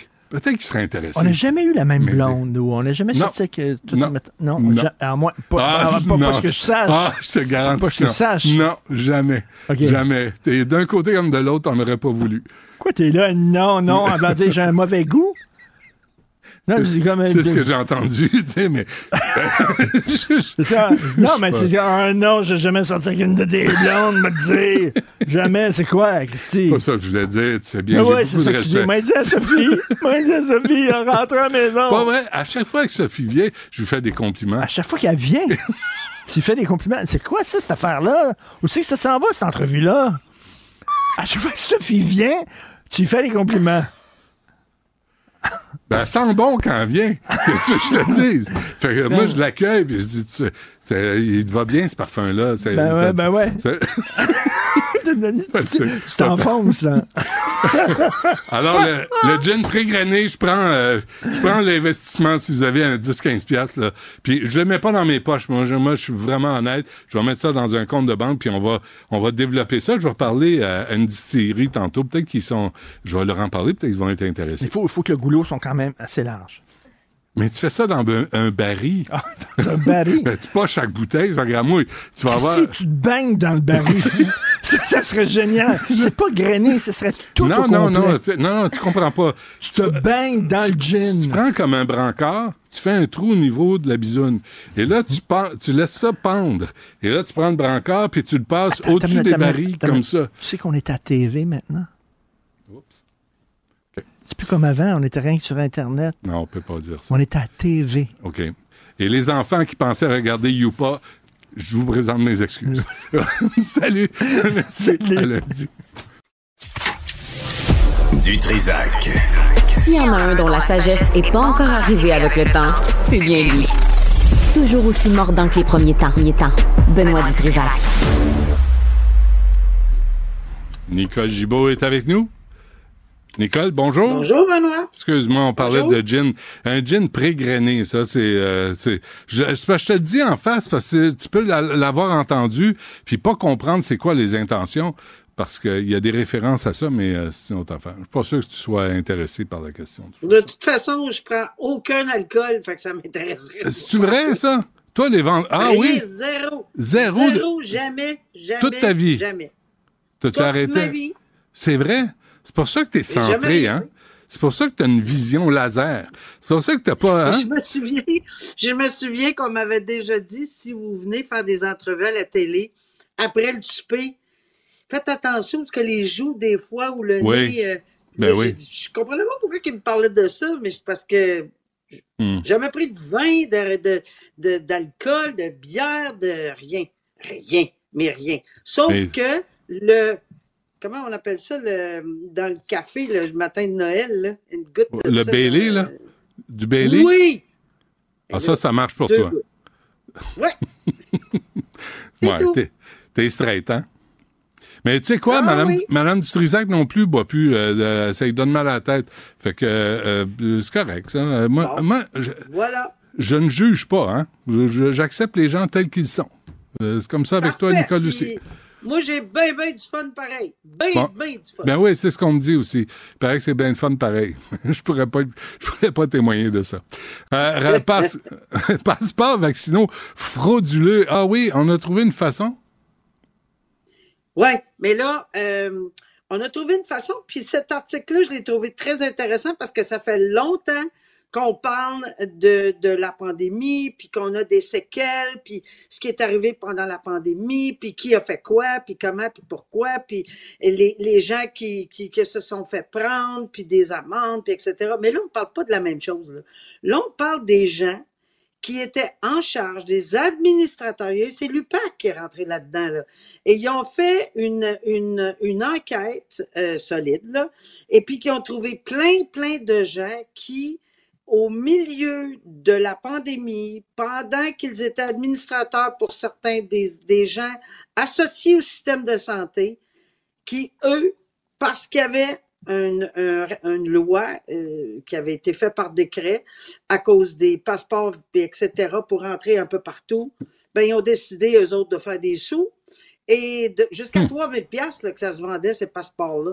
Et là, ils en ont trouvé, ouais, puis ils en ont trouvé beaucoup, beaucoup. Là, il y a encore 300 dossiers. Il y a 187 personnes qui ont euh, plaidé coupable. Mais moi, ce qui me désole, c'est de voir que c'est des gens au sein de notre système de santé, des gens en autorité, des gens, pas euh, vendeurs à la rue, là. de- Ouais, ouais, de- ouais. Il n'a pas, probablement eu aussi, là, euh, Benoît. Mais ça, ça me répugne. Ça me révolte de voir des gens qui sont employés par l'État, que tu sois d'accord ou non. je- J'en conviens. Il y en a eu plein d'affaires. On va en entendre parler pendant dix ans. On n'aurait pas dû faire ci, on n'aurait pas dû faire ça. Mais, tu sais, j'ai toujours dit, moi, longtemps, quand j'ai siégé, je circulais sur une route où il y avait un stop. Mais je le répète, là, il n'y avait pas rapport, le stop mais pas rapport. J'ai jamais compris pourquoi il y avait un stop là. Il n'y avait pas de rue à gauche. On faisait juste tourner. Puis je disais toujours, mais quand j'arrive là, je le fais le stop. J'ai pas Hmm. le choix. Parce que si j'ai un policier en arrière, puis que je dis, mais il n'y a pas rapport le stop, ça marche pas, ça. Alors que les passeports, vac- les passeports vaccinaux n'aient pas rapport, que ça faisait pas rapport, que c'était pas rapport, c'était pas à eux de décider, surtout pas de faire 3000 pièces jusqu'à 3000 pièces. Alors, euh, bon, ben, ils, ils vont écoper, évidemment, euh, de sentences, ils vont écoper de... de, de c'est- c'est c'est désolant de voir, puis c'est ça que je voulais. Euh, quand tu es employé de l'État, même si tu n'es pas d'accord, ben, fais pas de Ben ouais. Euh, sur les, surtout en matière de pandémie, c'était alléchant, non? D'essayer d'aller aux États-Unis avec un faux passeport, d'aller Mhm. au cinéma avec un faux passeport. Mhm. Alors, euh, c'est ça, c'est ce que je voulais Euh, souligner. puis, la bonne nouvelle, en plus, c'est que l'UPAC s'est remis à travailler. C'est quand même euh, Ouais, pas une nouvelle banale. Hein? Très bonne nouvelle. Ben très oui. bonne nouvelle. Surtout Bon. que nous autres, à la commission, on les avait un petit peu ébranlés. Un petit peu, hein? Cyberharcèlement. Ouais, ça c'est un individu, ça fait longtemps, longtemps que ça dure. Puis ça va faire jurisprudence. euh, euh, je suis certaine parce que le cyberharcèlement, euh, il y a une condamnation de neuf mois d'emprisonnement plus trois ans de probation. Je crois que c'est trois ans de probation ou deux ans, mais euh, c'est c'est extrêmement important. Ce gars-là, là, oui, c'est relié. en- en- Tu sais, la pandémie a le dos large. C'est oui, c'est sûr que c'était pendant la pandémie, etc. Mais quand je lis le fond de l'article, le bas de l'article, ça fait longtemps là, que ce- cet individu euh, est sur les réseaux sociaux puis qui fait du harcèlement. Mais dans ce cas ici, euh, cette personne-là qui a été harcelée est allée partout sur les plateaux, puis a évidemment euh, dénoncé son agresseur sur, sur les, qui a été, parce qu'il a ruiné sa vie. Il a complètement ruiné sa vie. Il avait assez peur, ce monsieur-là, d'ouvrir son ordinateur le matin. Puis c'était un- un- une personne qui, euh, qui avait des fonctions, euh, tu sais, qui était quand même connue, qui avait, qui avait un emploi euh, dans le public, etc., là, qui était, je me souviens plus exactement ce que c'était son, euh, euh, Documentariste. son, son titre. Oui, c'est ça, documentariste. Ouais. Alors, il était documentariste, un monsieur qui servait beaucoup, beaucoup, beaucoup euh, des réseaux sociaux, évidemment. Puis là, c'est terrible la peur qu'il a eue. Et puis, c'est pas des petites menaces, là. On faisait pas juste dire qu'il était un TC, ou il était ci, ou il était ça. Il a fait ouais. des menaces euh, sérieuses. Euh, si je te trouve, je te tue. Et pas à une reprise, à plusieurs Ouais, reprises. Ça va Ben pas là, bien. le gars, il a dit, il s'est excusé au moins. Euh, il s'est excusé, puis il a dit, écoutez, j'étais, pas toute là, je, je, je, souffrais. Je souffrais. Ah, il devient la Alors, victime. euh, ouais, je souffrais, c'était un exécutoire pour moi. J'ai lu ses commentaires euh, qui m'auraient pas attristé, moi non plus. Alors, la sentence de neuf mois, c'est quand même un message parce que d'habitude, c'est toutes des sentences à purger en collectivité, dans Ben la oui. collectivité, à la Mhm. maison, un ou deux mois avec des probations. C'est correct aussi. Mais là, je, et, et à ma connaissance, c'est ce qui, c'est, c'est ce qui est dit dans l'article. C'est vraiment une cause qui va faire jurisprudence pour envoyer un message assez troll de sous-sol. Ouais. Pandémie, pas pandémie. Drôle de sous-sol, oui. Euh, et le chanteur Corneliu, là, va aller chanter en prison, Ben oui. lui aussi. Ouais, ben il s'en va. Il s'en- et oui, parce qu'on avait parlé avant Noël, au mois de décembre, il, il se réveillait pas. Il fallait, bon, il, il Ouais, oubliait sa cour, d'aller à cour. On a émis des mandats d'arrestation contre lui, etc. On est allé le chercher. Il s'est rendu. Il y avait encore des, des excuses. Je vais revenir, s'il vous plaît, laissez-moi. Euh, le tribunal a dit non, il n'est pas la question. Là. Vous restez détenu. Donc, il est, re- il est détenu depuis le mois de novembre. Et là, euh, il vient d'avoir une sentence pour avoir euh, euh, mis de la drogue et fait, prendre la drogue à deux personnes. Maintenant, on connaît l'identité d'une des deux victimes parce qu'elle a demandé de lever l'ordonnance d'interdiction de, son nom. C'est son ex-conjointe et elle a dit qu'elle comprenait vraiment pas pourquoi il avait fait ça. Il dit qu'il pouvait, il n'a pas pu s'empêcher. Malheureusement, il s'est excusé aussi. Mais le tribunal a entériné, encore euh, ce qu'on entend souvent, là, une suggestion commune de 100 jours, mais c'est à peu près trois mois et quelque chose. là. Il n'y a pas d'antécédent judiciaire, Corneliu, puis je pense que euh, depuis le mois de novembre qu'il est détenu, il a sûrement compris un message et j'espère que les autres aussi vont Hmm. comprendre le message. Mais, mais son 100 jours est déjà fait, là. Son 100 jours est pratiquement fait. Pourquoi? Parce qu'il existe la computation des délais à 1,5. C'est pas nous qui le décidons, là. Ah non, ça a pas été toi. longuement analysé. C'est pas toi qui as décidé analysé. ça, Nicole? Dis-moi la vérité, là. Pas, pas tout? Ben, regarde bien, là. Moi, je Hmm. peux-tu te dire que je suis de l'époque où on calculait deux jours? Ben oui, hein?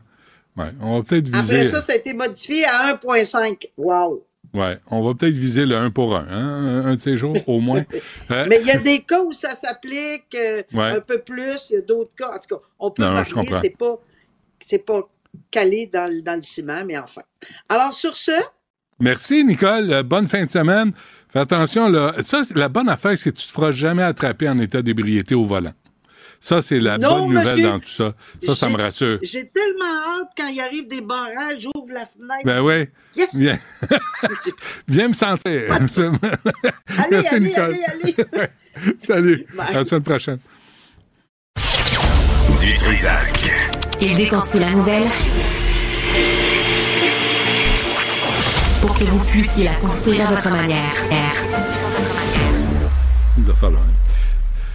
Bon, il y a, y a, un texte euh, qui est, euh, qui euh, pas troublant, là, mais, mais quand on parle d'éducation, là, là, on a parlé de la grève, on a parlé des négociations des syndicats. Là, il y a la FAE qui va voter, puis le, Front commun, puis on se demande c'est quoi les nouvelles conditions de travail pour les profs. Mais dans la vraie vie, dans les classes, c'est souvent une autre réalité. Avec nous, Hugo Meunier, qui est journaliste et auteur, il travaille chez Urbania. Hugo, bonjour. Salut, Benoît. Ça, c'est une barbe. Parle-moi de ça. Là, ça, c'est une barbe. Hein? J'ai taillé la mienne. Oui, oui, non, non, ça, c'est viril et c'est sérieux. Mais je la trime sur le côté, puis, tu sais, on dirait, c'est pour camoufler mes mentons en même temps. Oui, oui, ben, on fait, on fait tous la même affaire. On fait tous ça. Hugo, ton texte est vraiment, il est, troublant. Puis, parle-nous de ton gars qui est en secondaire 4. Euh, parle-nous de ce qu'il vit, là. C'est un, un, texte euh, cri du cœur, là, un peu euh, écrit à jeun, je dois dire, là, parce qu'il était tard hier soir. Mais bon, euh, moi, j'ai, c'est juste parce que des fois, les bras me tombent, parce que c'est un exemple tellement, tu sais, comme tu le disais en préambule, on, on, était là, on était derrière les profs pendant la grève, tout ça. Mais dans le concret, des fois, il y a des choses qui s'articulent tout croche. Et là, c'est mon garçon qui est en secondaire 4. Puis tu sais, il va au public. Puis nous autres, on est, on encourage l'école publique. Ma, blonde est prof à l'école euh, du quartier public. Et pour nous autres, c'est bien important euh, d'encourager de, de, l'école publique. Mais des fois, euh, on se sent un petit peu démuni, d'où le statut hier soir. Mon gars est en secondaire 4. Euh, et depuis le début de l'année, c'est pas facile dans son cours de français. En septembre, il n'y avait pas de prof de, de français. Donc pendant plus qu'un mois, il n'y avait pas personne et il y avait une suppléante qui était là dont le mandat, c'était de s'assurer que personne euh, euh trop. C'est ça. Ben, c'était comme euh, le, proverbial adulte dans la classe qui s'occupait de, de, de, tout le monde. Mais il y avait pas de, y avait, on n'était pas dans le, dans le cursus scolaire. Donc, à un moment donné, ils ont trouvé deux étudiantes qui sont en enseignement. Donc, c'est deux, deux futurs profs qui connaissent euh, leur patente et qui ont choisi d'alterner la tâche, la, la, tâche de français de mon gars en secondaire 4. Euh, donc, chacun leur tour, ce qui est pas l'idéal, mais quand même, c'est mieux que rien. Puis c'est deux profs qui se connaissent aussi. Euh, donc, le, suivi se faisait très bien. Là, après ça, bon, ben, on a eu une grève de cinq semaines où ça n'a pas été facile. Mon gars était à la maison euh, pendant ce temps-là, dans sa chambre. Je l'ai pas vu. Je sais qu'il était nourri. On mettait de, la nourriture devant sa porte et on récupérait le cabaret à la fin de la journée. Euh, mais, mais là, il, là, il vient de retourner à l'école avec quand même surpris de la motivation. Tu sais, il, prend ça à cœur. Il est pas mauvais à l'école.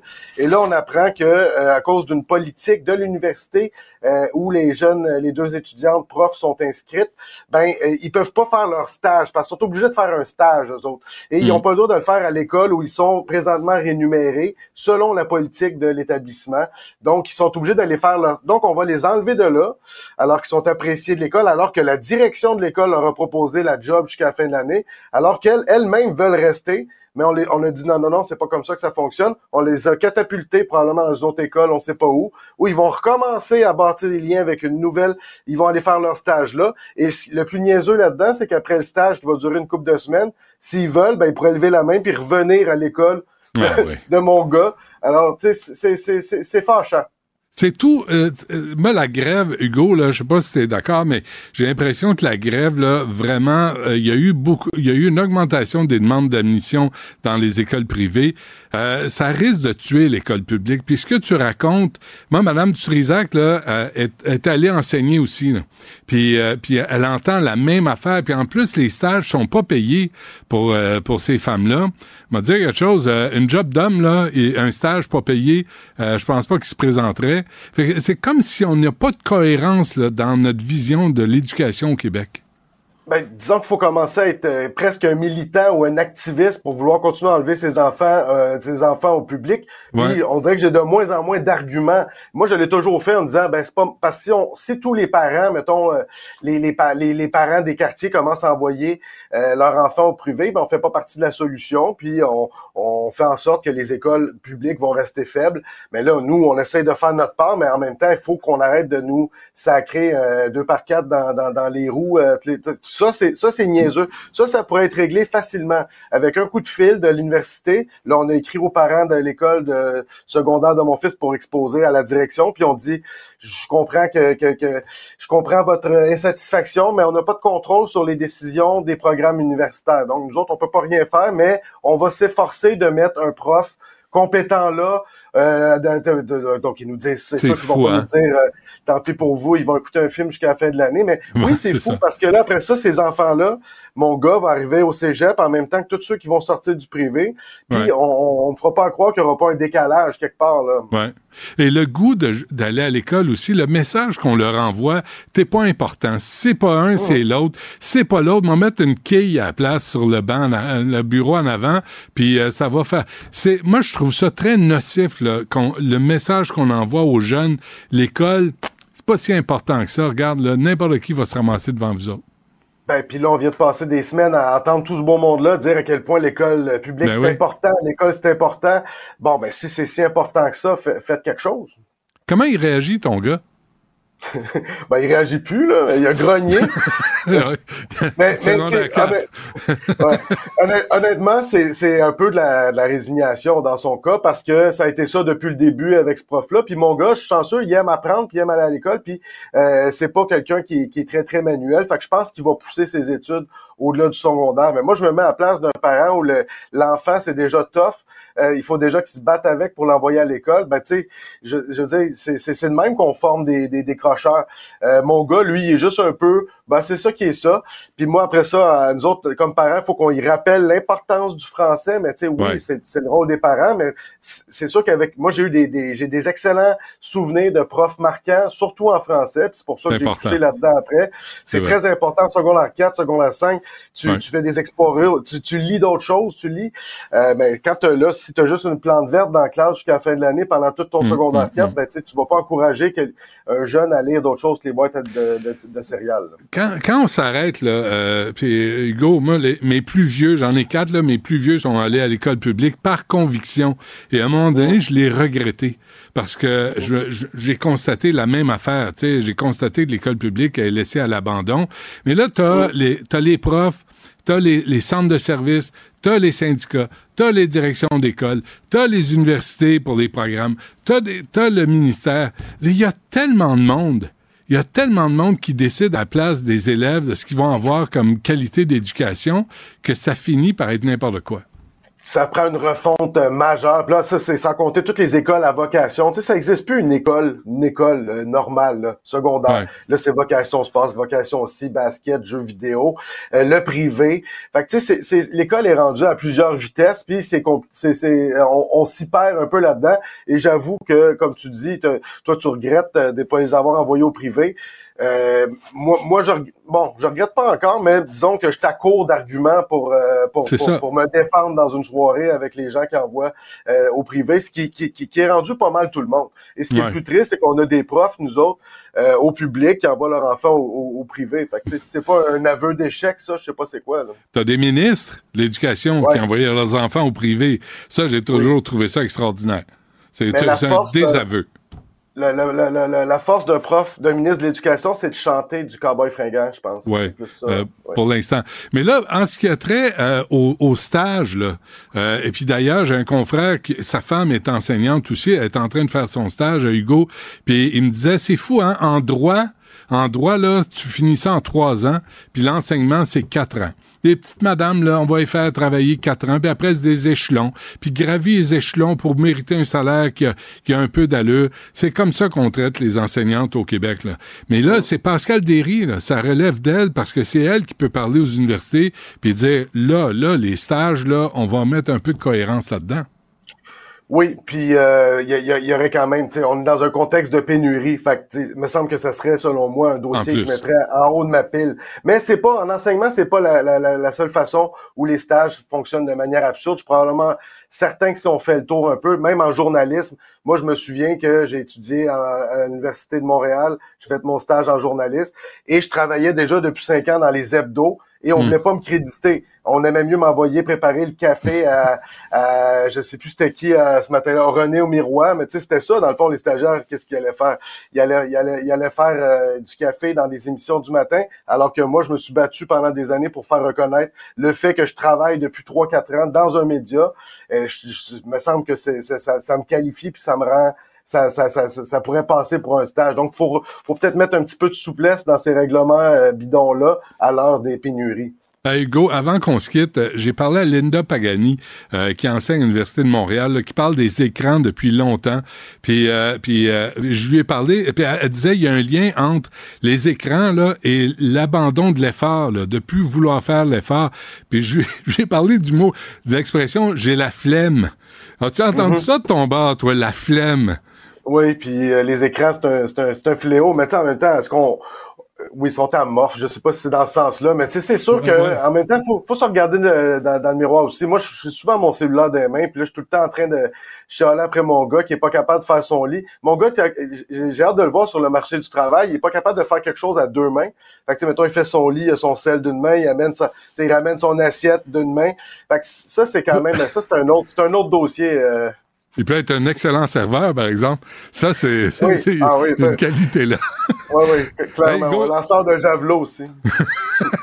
On va, euh, on va prendre cette entrevue-là et ta- ton cri du cœur, comme tu l'as dit, Hugo Meunier, et euh, on va l'envoyer à, à Pascal Derry. Puis, euh, puis il me semble que, il me semble qu'il faut qu'on fasse quelque chose. là. Il faut qu'on mette de la pression sur les politiciens pour que les choses changent au profit des jeunes. Oui, puis ça me rassure de voir les commentaires. Écoute, moi j'ai fait ça un peu sans, pour me défouler moi-même euh, Ouais. hier soir. Et euh, à, à voir les réactions, bon ben je me sens euh, pas tout seul là-dedans. Et je pense que des fois c'est, niaiseux de même, mais un, un petit- une petite sortie comme ça peut peut-être faire bouger euh, les affaires. Et si oui, ben écoute, j'aurai ça dans mon CV de, de vie. Là. Très bien. Bien du quotidien. Hugo Meunier, journaliste à Urbania. Ça va à Urbania, oui? Oui, ça va. Ben écoute, Ça va. euh, comme tous Comme les partout. médias qui sont avec la loi euh, Meta, donc ça, ça devient un peu plus confidentiel, euh, trouver Ouais. notre public. Ouais, on essaie de survivre. Hugo, un gros merci. À la prochaine. Ouais, Salut. Une voix qui porte, des idées concrètes, des propos qui résonnent. Benoît Dutrisac, déstabilisant, juste comme on aime. Benoît vient de faire référence à la toute première entrevue de, de l'épisode euh, d'aujourd'hui avec Madame Linda Pagani, qui est prof titulaire à l'école de psychoéducation de l'Université de Montréal.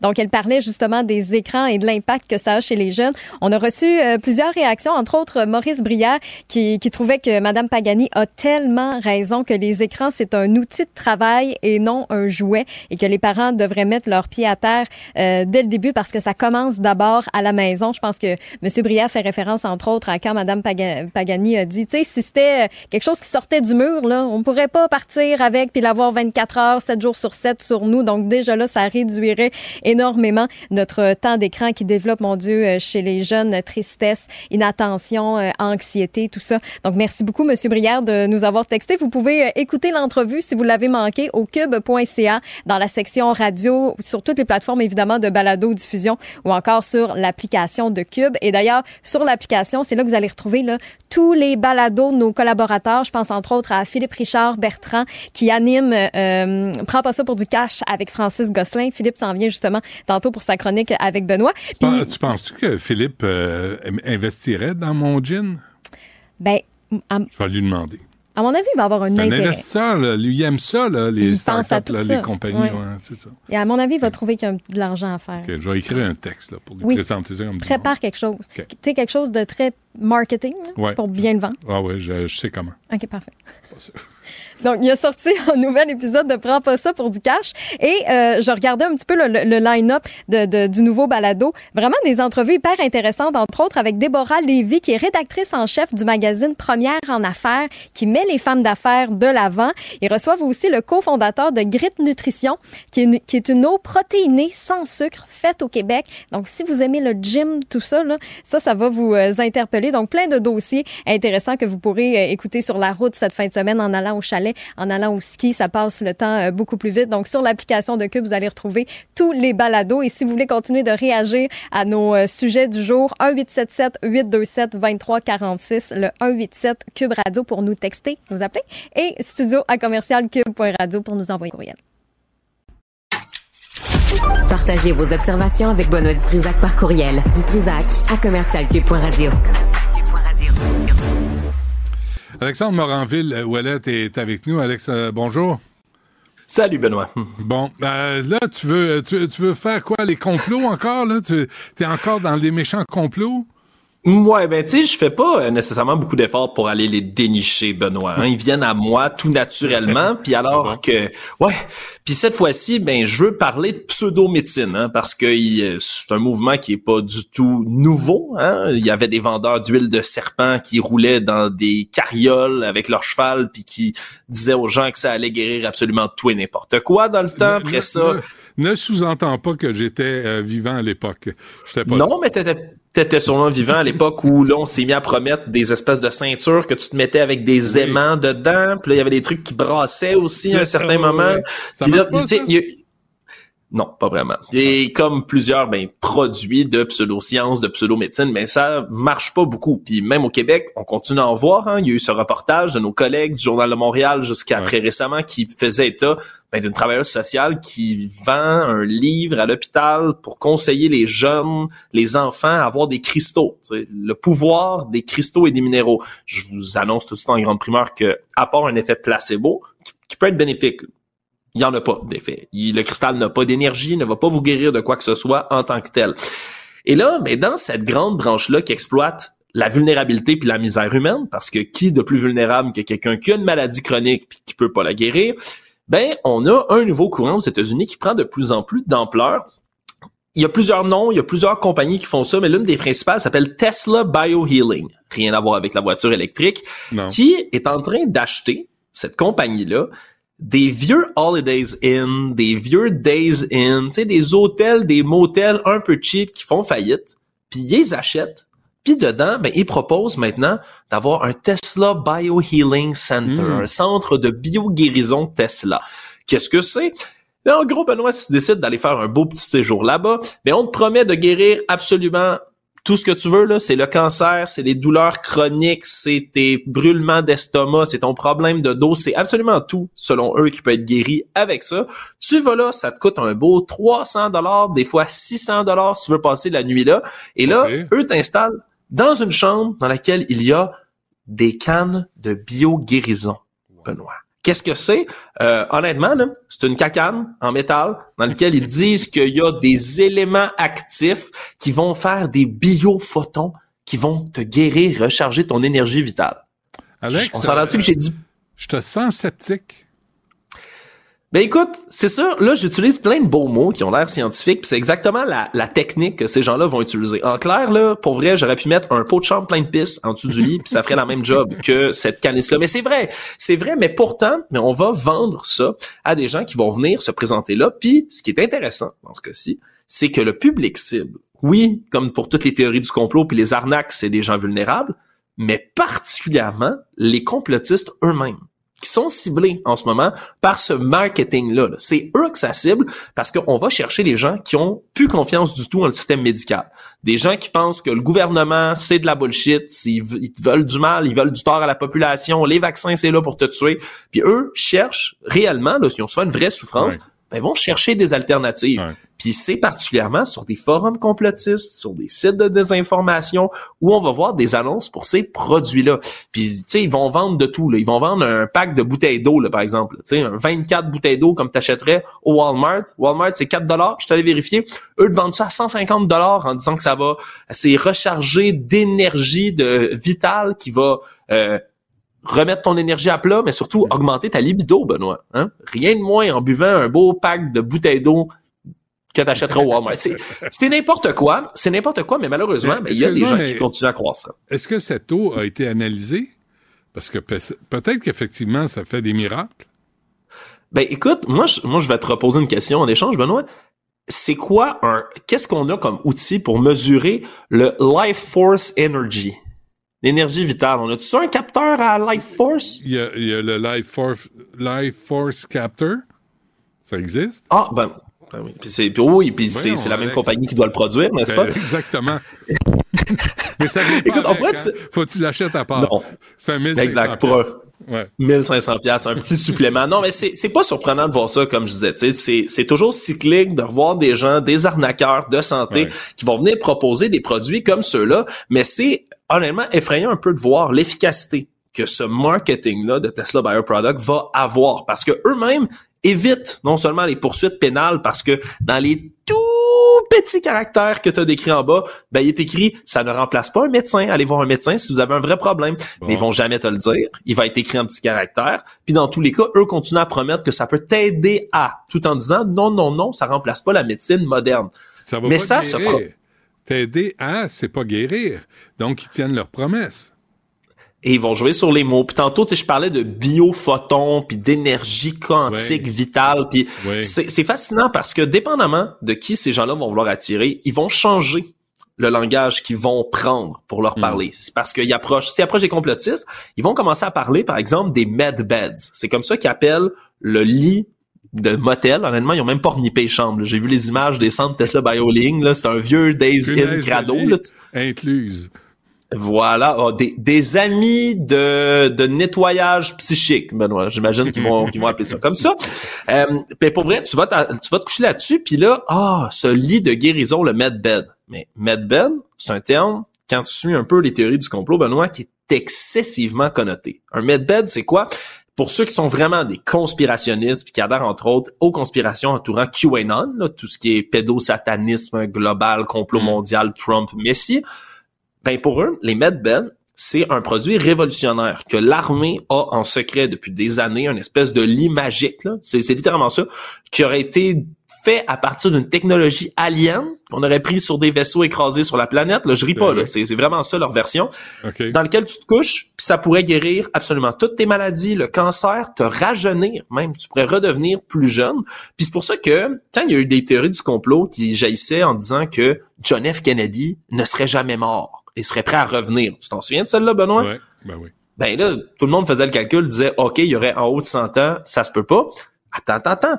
Les gens qui sont adhérents à ces théories du complot-là pensent que M. Kennedy est couché dans un medbed depuis des décennies, que ça l'a remis jeune à nouveau, il est frais et dispo, plus de traces de balles dans sa tête, puis qui est de retour, là, tu sais, pimpant, puis ça l'a guéri de tout.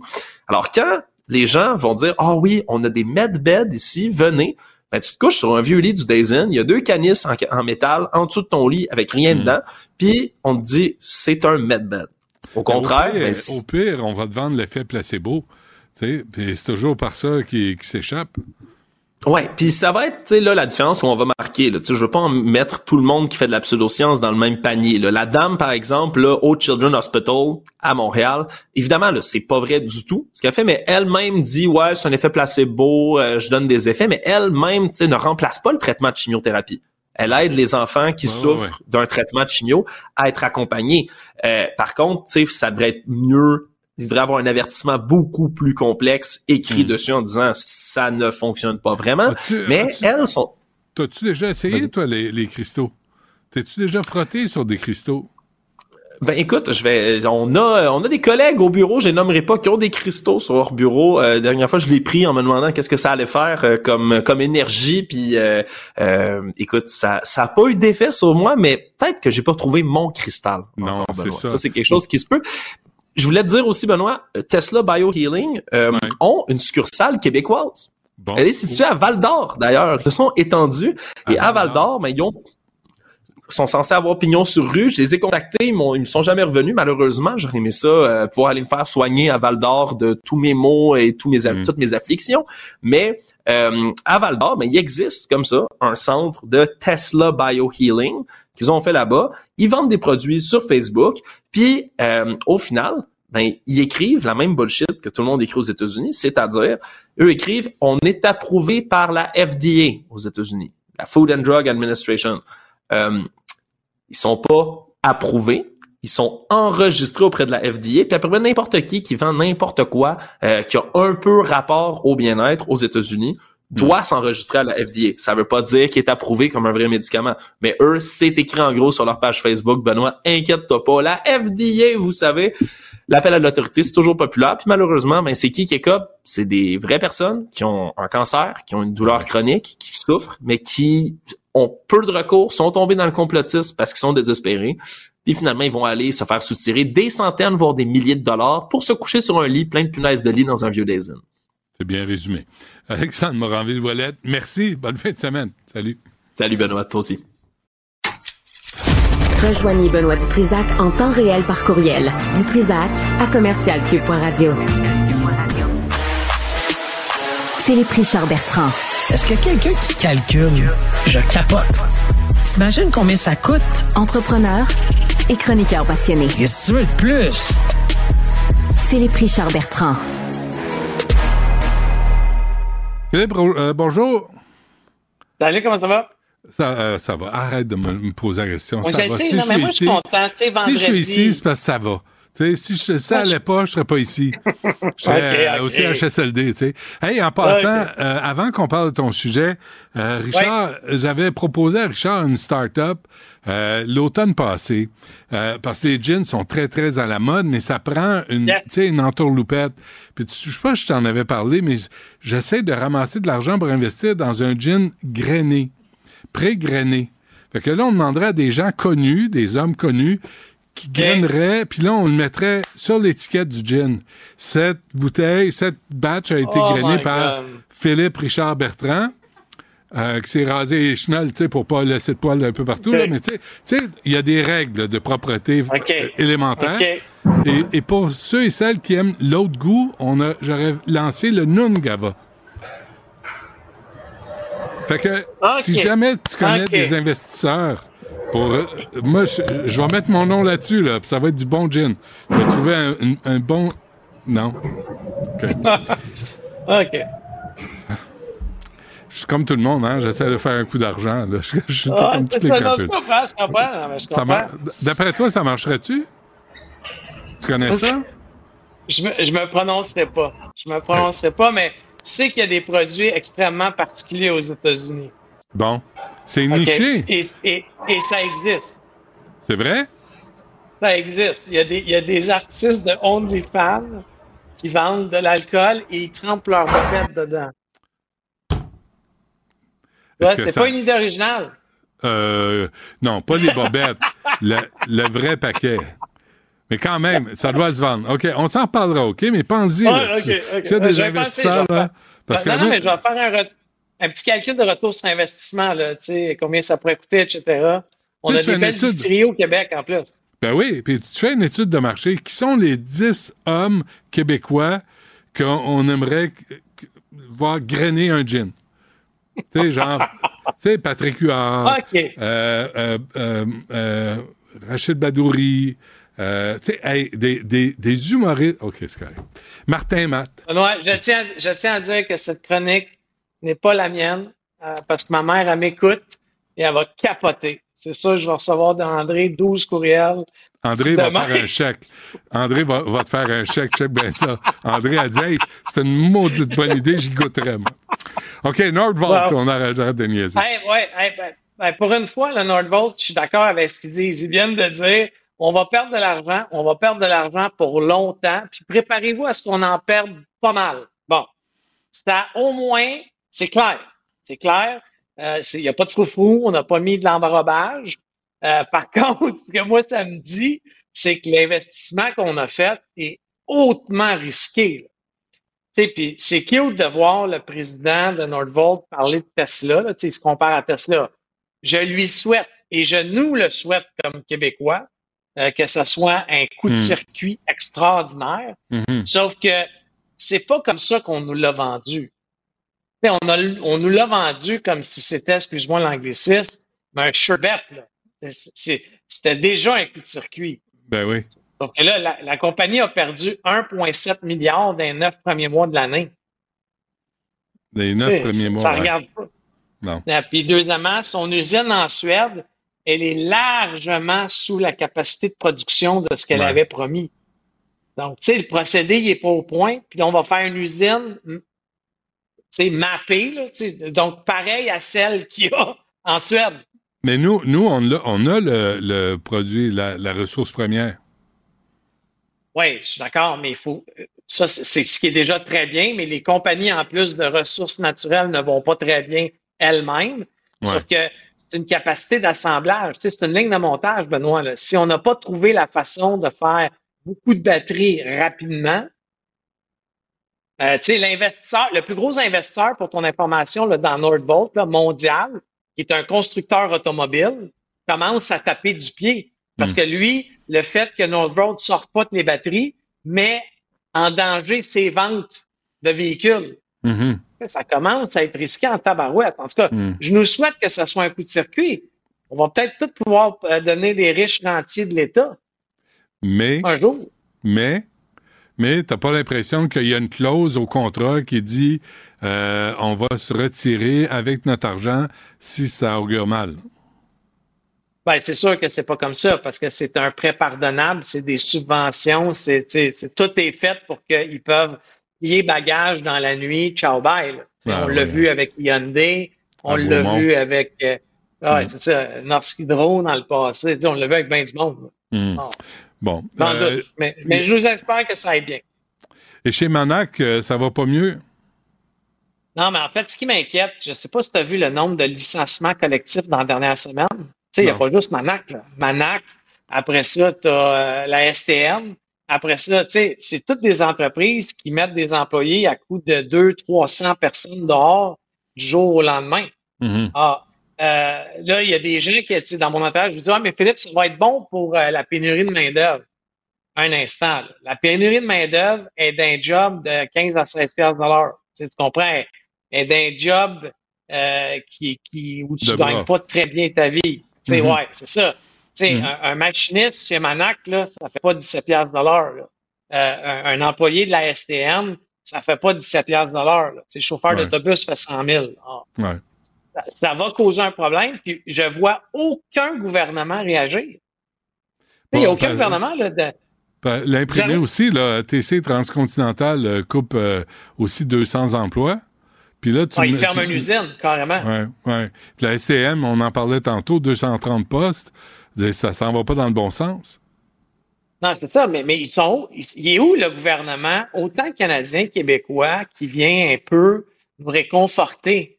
Ben non, ils sont pognés dans, excuse mon langage ordurier, des hosties de niaiseries sur les cotisations à 100 pièces, sur le débat sur la langue, sur un paquet d'affaires.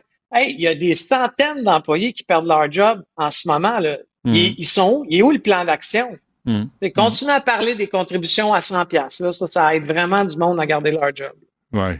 Euh, et pourtant, la CAQ se présentait comme un parti euh, économique, pour euh, relancer l'économie. Là, mettons que ça augure pas très bien. Non, ben ça, hey, tu est-ce que, est-ce que la CAQ a parlé de récession? Le ministre des Finances a parlé de récession. Non. Bon, ben, pourquoi? C'est pas chic dans les intentions de vote d'être au pouvoir puis de dire qu'il y a une récession. Hmm. Ah, tu sais, à un moment donné, c'est correct de jouer à l'autruche, là. Mais moi, moi, je m'attends à mon gouvernement, autant fédéral que provincial, prends le terreau par les cornes, dis-nous, hey, on rentre en récession, on va mettre des mesures. Des mesures, c'est pas de l'argent gratis pour les entrepreneurs. Là. Pensez pas que je demande à ce qu'on nous donne de l'argent. Hmm. Mais y a-t-il des programmes qu'on peut revoir? Le 38 000 de frais de déplacement des députés, euh, tu sais, fois le nombre de députés, c'est-tu nécessaire? Les dépenses, OK, des délégations à l'international du gouvernement du Québec, c'est-tu nécessaire? Euh, le voyage pour que tout le monde se tape dans le dos au Costa Rica là, pour la francophonie, c'est-tu nécessaire? Tu sais, y a-tu euh, quelqu'un, un comptable, j'aimerais ça, moi, un bon vieux comptable, tu sais, Ouais. s'il faut, là, le gouvernement, il est proche des, des grosses sociétés américaines, qu'il le chercher le comptable chez Richter, chez McKenzie, qu'il le Ouais. prenne, mais Ouais. qu'il fasse une reddition de compte une par une. Mais euh, il n'y avait pas l'idée aussi d'analyser les programmes. Euh, Lucienne Robitaille, euh, Robillard avait, euh, avait, avait créé un comité, ou siégeait sur un comité, il y a quoi, 10-12 ans, là, Antoine Robitaille Ouais. me le dira tantôt, pour vérifier c'est quoi la pertinence des programmes qui sont en place. Puis peut-être qu'il faudrait peut-être faire le ménage là-dedans aussi. Oui, ben, tu sais, je te donne un exemple. Il y a un article en ce moment dans la presse à ce matin, là, euh, les crédits d'impôt CDAE, ça, c'est pour les, les sociétés de commerce électronique, OK? Ça avait été mis en place il y a 15 ans, OK? Parce qu'il y avait une pénurie de main-d'œuvre dans le secteur technologique. Colin, il s'est perdu à peu près 100 000 emplois euh, dans, dans les derniers trois mois en Amérique du Nord, incluant au Canada et au Québec, en technologie d'information. Ça coûte 600 millions par année au gouvernement. Mhm. On a-tu vraiment besoin de ça? Deuxièmement, à peu près 80% du 600 millions s'en va à l'étranger. Parce que tu sais, les compagnies ne sont pas à propriété canadienne. Ouais. On peut-tu arrêter d'aider les multinationales basées à l'étranger, puis aider les entrepreneurs, les PME, les, les moyennes entreprises, et même les multinationales canadiennes s'il le faut, et québécoises? T'as un peu de chauvinisme euh, aujourd'hui. Non, moi, je suis, hey, je suis rendu. Écoute, Trump, il va le faire. On va devenir protectionniste québécois. Ouais. Hey, je suis allé voir une pièce de théâtre hier, Les Grands Discours, euh, qui est excellente, excellente. Puis euh, j'ai découvert un discours de René Lévesque, OK? Euh, qui, puis René Lévesque, dans les années 80, disait qu'il fallait arrêter de parler de la langue à tous les jours. De, de l'histoire de la langue, puis tout. Ouais, ça fait ton Il affaire. ça. semblerait que c'est Robert Bourassa qui a été le plus dur sur les lois Ben, au pense- niveau de la langue. Je pense que Robert Bourassa était mal conseillé. C'était ça son problème. C'est Je vais passer le commentaire. Ouais, C'est c'est ça. Philippe Richard, problème. Allez. bonne fin de semaine. À lundi. Bon week-end. Rejoignez Benoît Dutrisac en temps réel par courriel. Dutrisac à commercialcube.radio. Hier, je me suis servi euh, un, un gin, euh, un gin tonic, euh, et euh, c'était, il était pas pire pantoute. Euh, on a avec nous Joseph Saint-Denis Boulanger, qui est euh, cofondateur de la distillerie Les Marigots. Ça, c'est en Gaspésie. Joseph, bonjour. Bonjour. Bonjour, merci d'être avec nous. D'abord, votre distillerie a remporté le prix, c'est assez prestigieux, du World Gin Awards en 2023. Excusez-moi, là, mais j'ai réalisé ça la semaine passée. Expliquez, expliquez-nous comment ça marche, là, de, d'avoir, d'être dans la compétition puis de la gagner en plus. Ah, ben, c'est pas la série, c'est les produits qui, euh, qui remportent des prix. Ouais. Euh, les concours, euh, c'est ça, il y en a toutes sortes. Euh, c'est un peu comme les Olympiques, en fait, n'importe quel sport. Il y a des petites compétitions, il y en a des grosses, il y en a qui sont crédibles, il y en a qui le sont pas. Puis, ben, il faut s'inscrire pour y aller. Euh, c'est pas euh, le- le- le- du monde qui prennent toutes les gins par, par eux-mêmes qui, qui décident quel qui est bon. Fait que nous autres, on choisit nos compétitions. Euh, on envoie nos produits, puis euh, ben, on fait une petite prière que les, euh, que les jurys vont trouver que notre gin se démarque sur, sur la table. Fait que l'année dernière, ben, tous nos produits ont gagné des, des belles distinctions, mais l'année dernière, c'est notre gin vieilli, donc gin là, qui est comme une nouvelle catégorie. C'est un, un gin euh, donc récif, là, vieilli en fût de. Donc il y a une couleur un peu comme un whisky. Ça, on retrouve les arômes qu'on connaît des bourbons un peu. Puis il a gagné, euh, donc c'est ça, il a gagné l'or, mais non seulement ça, il a gagné le, le- le meilleur gin euh, vieilli au Canada. Puis il y a une autre compétition canadienne où le, ce produit-là a gagné le, le meilleur gin vieilli au Canada. là. Ouais. C'est ce que j'ai, c'est ce que j'ai bu hier, puis je dois vous dire que j'ai steppé. C'est comme, il est très, il est très parfumé, hein, mais il est, c'est, mais c'est vraiment, c'est vraiment bon. Qu'est-ce, puis est-ce que je me trompe ou il y avait, il y a comme un goût de gingembre à ça ou euh, je sais pas comment le définir?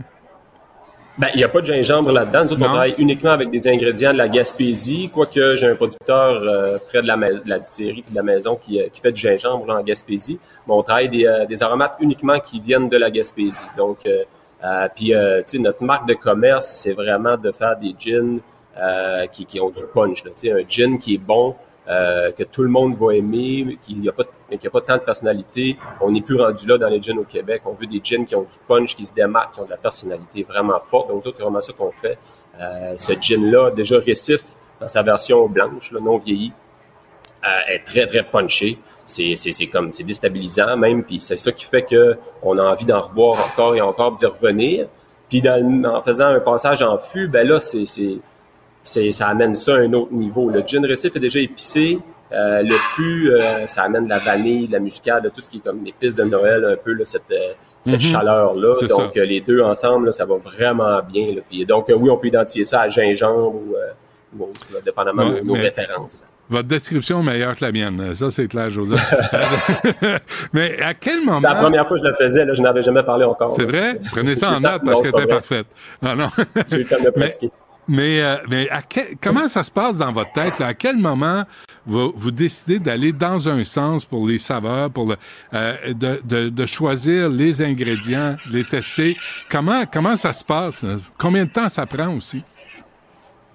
C'est très variable d'un distillateur à l'autre. C'est variable, je dirais même d'un produit à l'autre. Donc, des fois, c'est euh, c'est une rencontre fortuite là, où d'un coup, on trouve une saveur puis on dit « Waouh, c'est c'est- ça. » On met ça en bouteille puis euh, euh, le hasard a bien fait les choses ou en tout cas, on aura bien provoqué le hasard pour arriver là.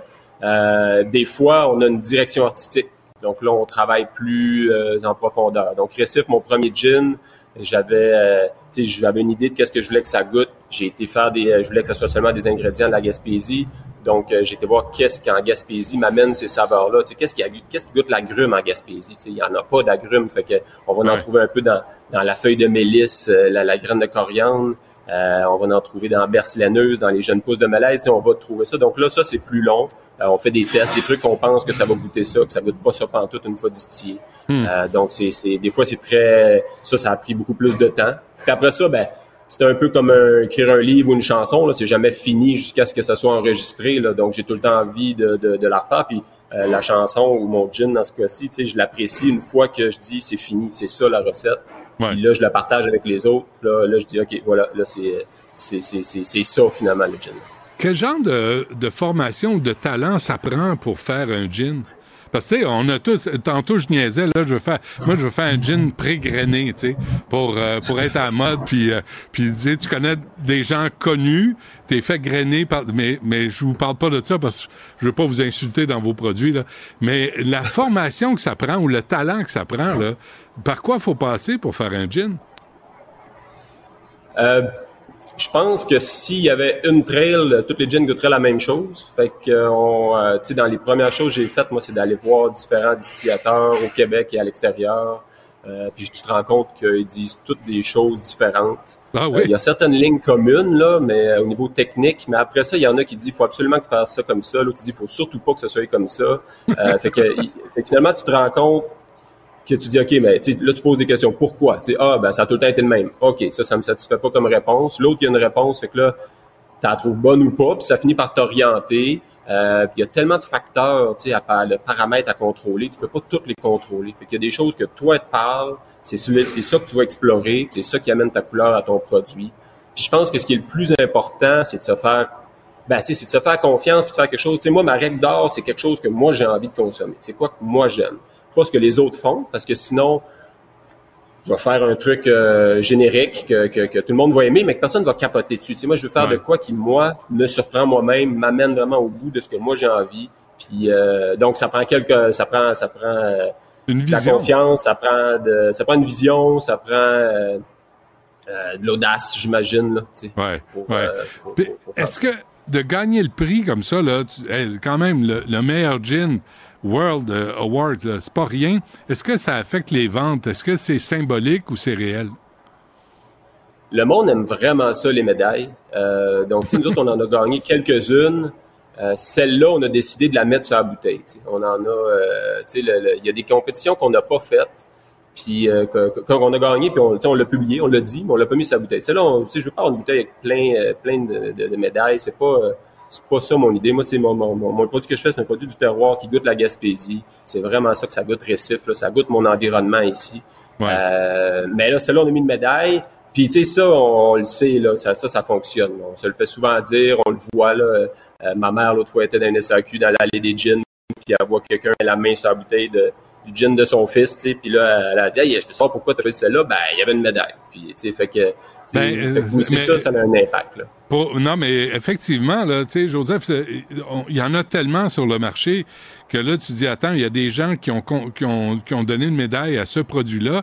Je vais y goûter, je vais décider par moi-même. Mais c'est vrai que euh, c'est un- ça aide à, à, la, à convaincre de, de- d'acheter la bouteille. Parce que la, celle que j'ai achetée là, hier, c'était 63 dollars.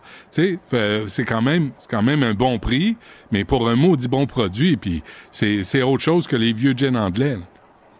c'est sûr, on est complètement complètement ailleurs là. On est, euh, c'est un gin récif qui est déjà, euh, il y a tellement d'aromates qui coûtent tellement cher euh, parce Ah qu'ils oui, sont hein. locaux ici euh, que ça, ça, ça explique un peu le prix. Euh, ensuite, on fait vieillir ça en fût, donc euh, il y a plein de pertes. La- la- les fûts qu'on prend, euh, on est dans la même lignée. Là. On prend des superbes ingrédients euh, dans un superbe alambic là, qu'on voit, euh, que, que tu peux voir en arrière de moi, euh, qui est un Ouais. alambic charentais là, qui est fait pour faire du cognac. J'allais pas mettre ça dans un fût de, de, de la pire qualité. Là. Donc, je choisis des top fûts qui me coûtent la totale. Mais ça me force à faire un prix qui est élevé, mais le goût, il est là. là le goût, il est là. Puis euh, c'est à un moment donné, euh, entre un produit moyen à 50 puis un produit excellent à à 63, ben, Ouais.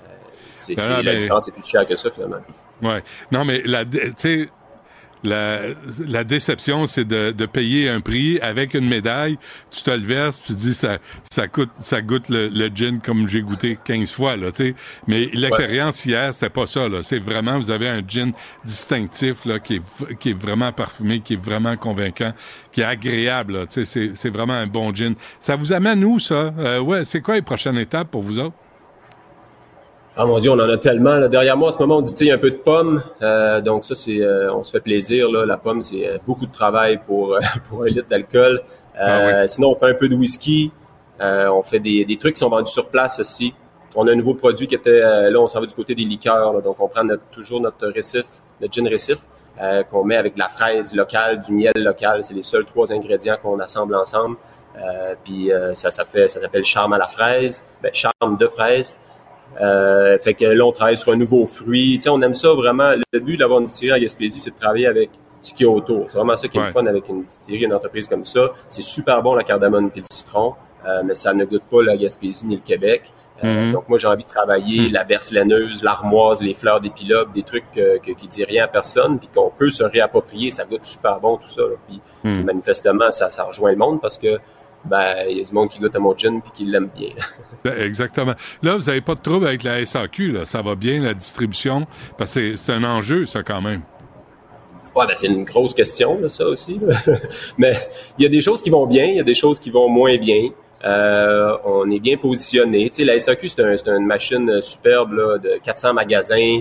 Euh, euh, relativement efficace dans sa distribution. Tu sais, euh, j'ai pas besoin de faire euh, une facture par une transaction par succursale. Tu sais, juste besoin de faire un petit appel, puis eux autres, ils ont une machine, bip, bip, ça rentre la semaine d'après. Tu sais, ça, c'est mm-hmm. vraiment, ça nous facilite. Après ça, ils prennent une marge incroyablement grosse. Là, tu sais, c'est incroyable. Tu sais, sur une bouteille à, à, 63 dollars pour dans le cas du récif vieilli, euh, je crois qu'il me revient 17, 18. Tu sais, euh, euh, c'est pas tant que ça, là. Fait que. Ah oui. Ouais, c'est ça, c'est pas tant que ça. Après ça, ben, il y a les ventes sur place, que là, ben, la SAQ vient prendre la même marge. Fait que là, ils viennent pas la chercher, ils la distribuent pas, ils font rien de tout ça. Moi, je paye un employé, je paye la transaction, je paye tout ça, puis ils viennent prendre sensiblement la même. Ils vont dire qu'ils payent pas la même, là, mais ils ont fait un genre de petit aménagement qui, qui compense même pas les frais de carte de crédit, là, finalement. Fait que, ils ont comme fait un petit quelque chose pour pouvoir répéter dans leur message euh, euh, la même cassette, là, qu'ils ont fait un ajustement, mais fait que là, tout le monde achète ça puis passe à l'autre appel. Mais dans les faits, quand on gratte un peu, on voit que c'est ridicule le montant qu'ils qui, qui nous redonnent. Mais c'est épouvantable, euh, 17 pièces sur 63. Ça, mais ça n'a pas de sens. Ça vient gruger tous vos efforts, toute votre... C'est... Euh, écoute, c'est, ça, je, veux pas t'embarquer là-dedans, Joseph, je veux pas te mettre dans le trou. Mais je regarde ça, c'est pire que du Shylocking. Tu sais, c'est... Euh, c'est un terme qu'on entend souvent. Ah oui. mais est-ce que ça vous décourage, de, de vous euh, de voir ça, la part que la SAQ se prend sur votre produit, ça doit grincer des dents. Ben, certainement. Ben, il y a des produits qu'on ne fait pas parce que c'est impossible. Il faudrait que je le vende euh, 400 pièces la bouteille là, tu sais. Fait que tu sais, je peux je peux je peux juste pas là, tu sais. Donc on, on le fait pas. Euh, ça nous force à faire du volume. Donc là, des fois il y a du monde, je leur dis, je fais 30 000 bouteilles. Ils disent, hey, c'est vraiment beaucoup. Hein. C'est le seuil de rentabilité, je dirais, tu sais, pour ah réussir à avoir euh, une distillerie. C'est vraiment pas tant que ça. Euh, fait qu'il n'y a pas de donc, politique ça décourage. En même temps, on le savait. Tu sais, quand on est parti là-dedans, on le savait. Toutes les, toutes les, les, signaux nous disaient euh, que ça allait changer. Il y avait M. Fitzgibbon qui était euh, à une distillerie d'un collègue qui disait je vais être votre meilleur allié. Puis on était dans nos revendications pour ça. Ça, c'était dans le premier mandat. Puis là, ben, on est rendu dans le deuxième. Puis finalement, ben, ça, c'est, ça arrive pas. Puis euh, on sent pas que ça progresse vraiment, malheureusement. Là. Mais c'est que on c'est ça. Ben, ça. Après ça, on, vit avec. Là. Moi, je contrôle ce que je peux. puis, je comprends.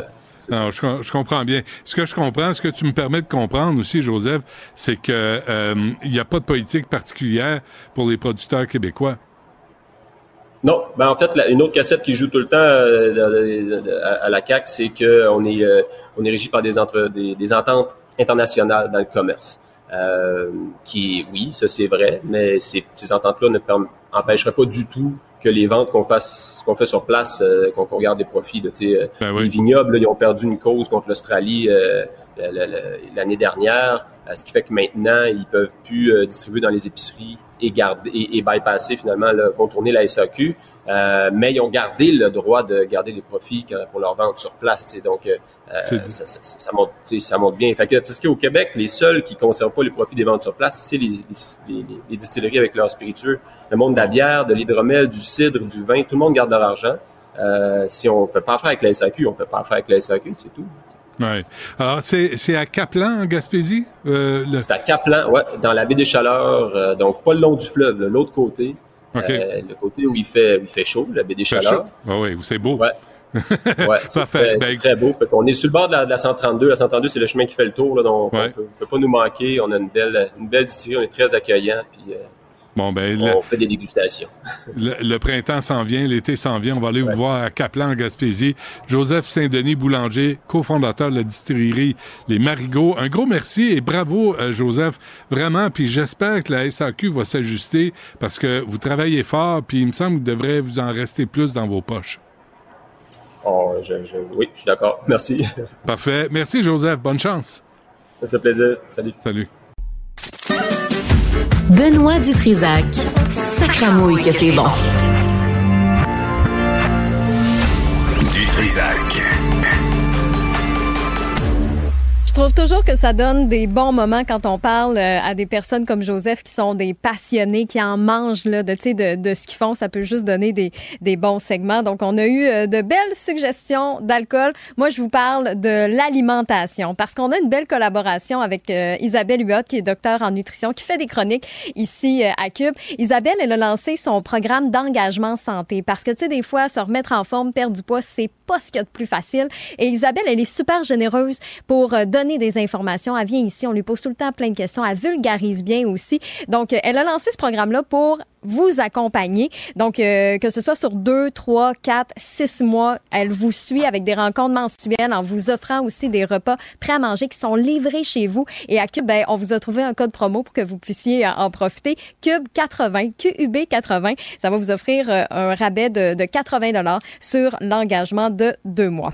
À partir de 14 heures, c'est Yasmine Abdel-Fadel qui s'amène sur les ondes de Cube. Et, et depuis plusieurs semaines, on vous parle de ce dossier que Florence Lamoureux, qui est journaliste ici à Cube, a mené sur l'aliénation parentale. Vous avez été nombreux, nombreuses à nous envoyer de vos témoignages. Le ministre Lionel Carman est venu ici en studio. Ben, ça se poursuit cet après-midi avec la députée libérale et porte-parole de l'opposition officielle pour la protection de la jeunesse, Madame Brigitte Garceau, qui sera ici en studio pour parler de la motion qu'elle a déposée à l'Assemblée nationale cette, semaine. Donc, j'espère que vous êtes abonnés à la nouvelle euh, chaîne télé de Cube. Vous allez pouvoir voir cette entrevue-là parce que maintenant, tout ce qui est vidéo, c'est rendu une exclusivité avec la nouvelle chaîne de Cube. En ligne, par contre, vous allez toujours retrouver nos segments audio. Mais si vous voulez voir ce qui se passe en studio, ben, il faut s'abonner à la nouvelle chaîne de Cube. Ça fait partie des chaînes spécialisées. Donc, pensez à l'ajouter à votre, euh, à votre forfait. Puis comme on est en direct, ben, n'hésitez pas à réagir. Envoyez-nous des textos au 1877 827 2346,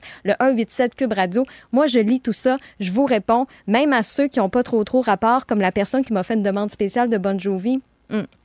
Je ne pense pas que vous avez texté la bonne. Ouais, non.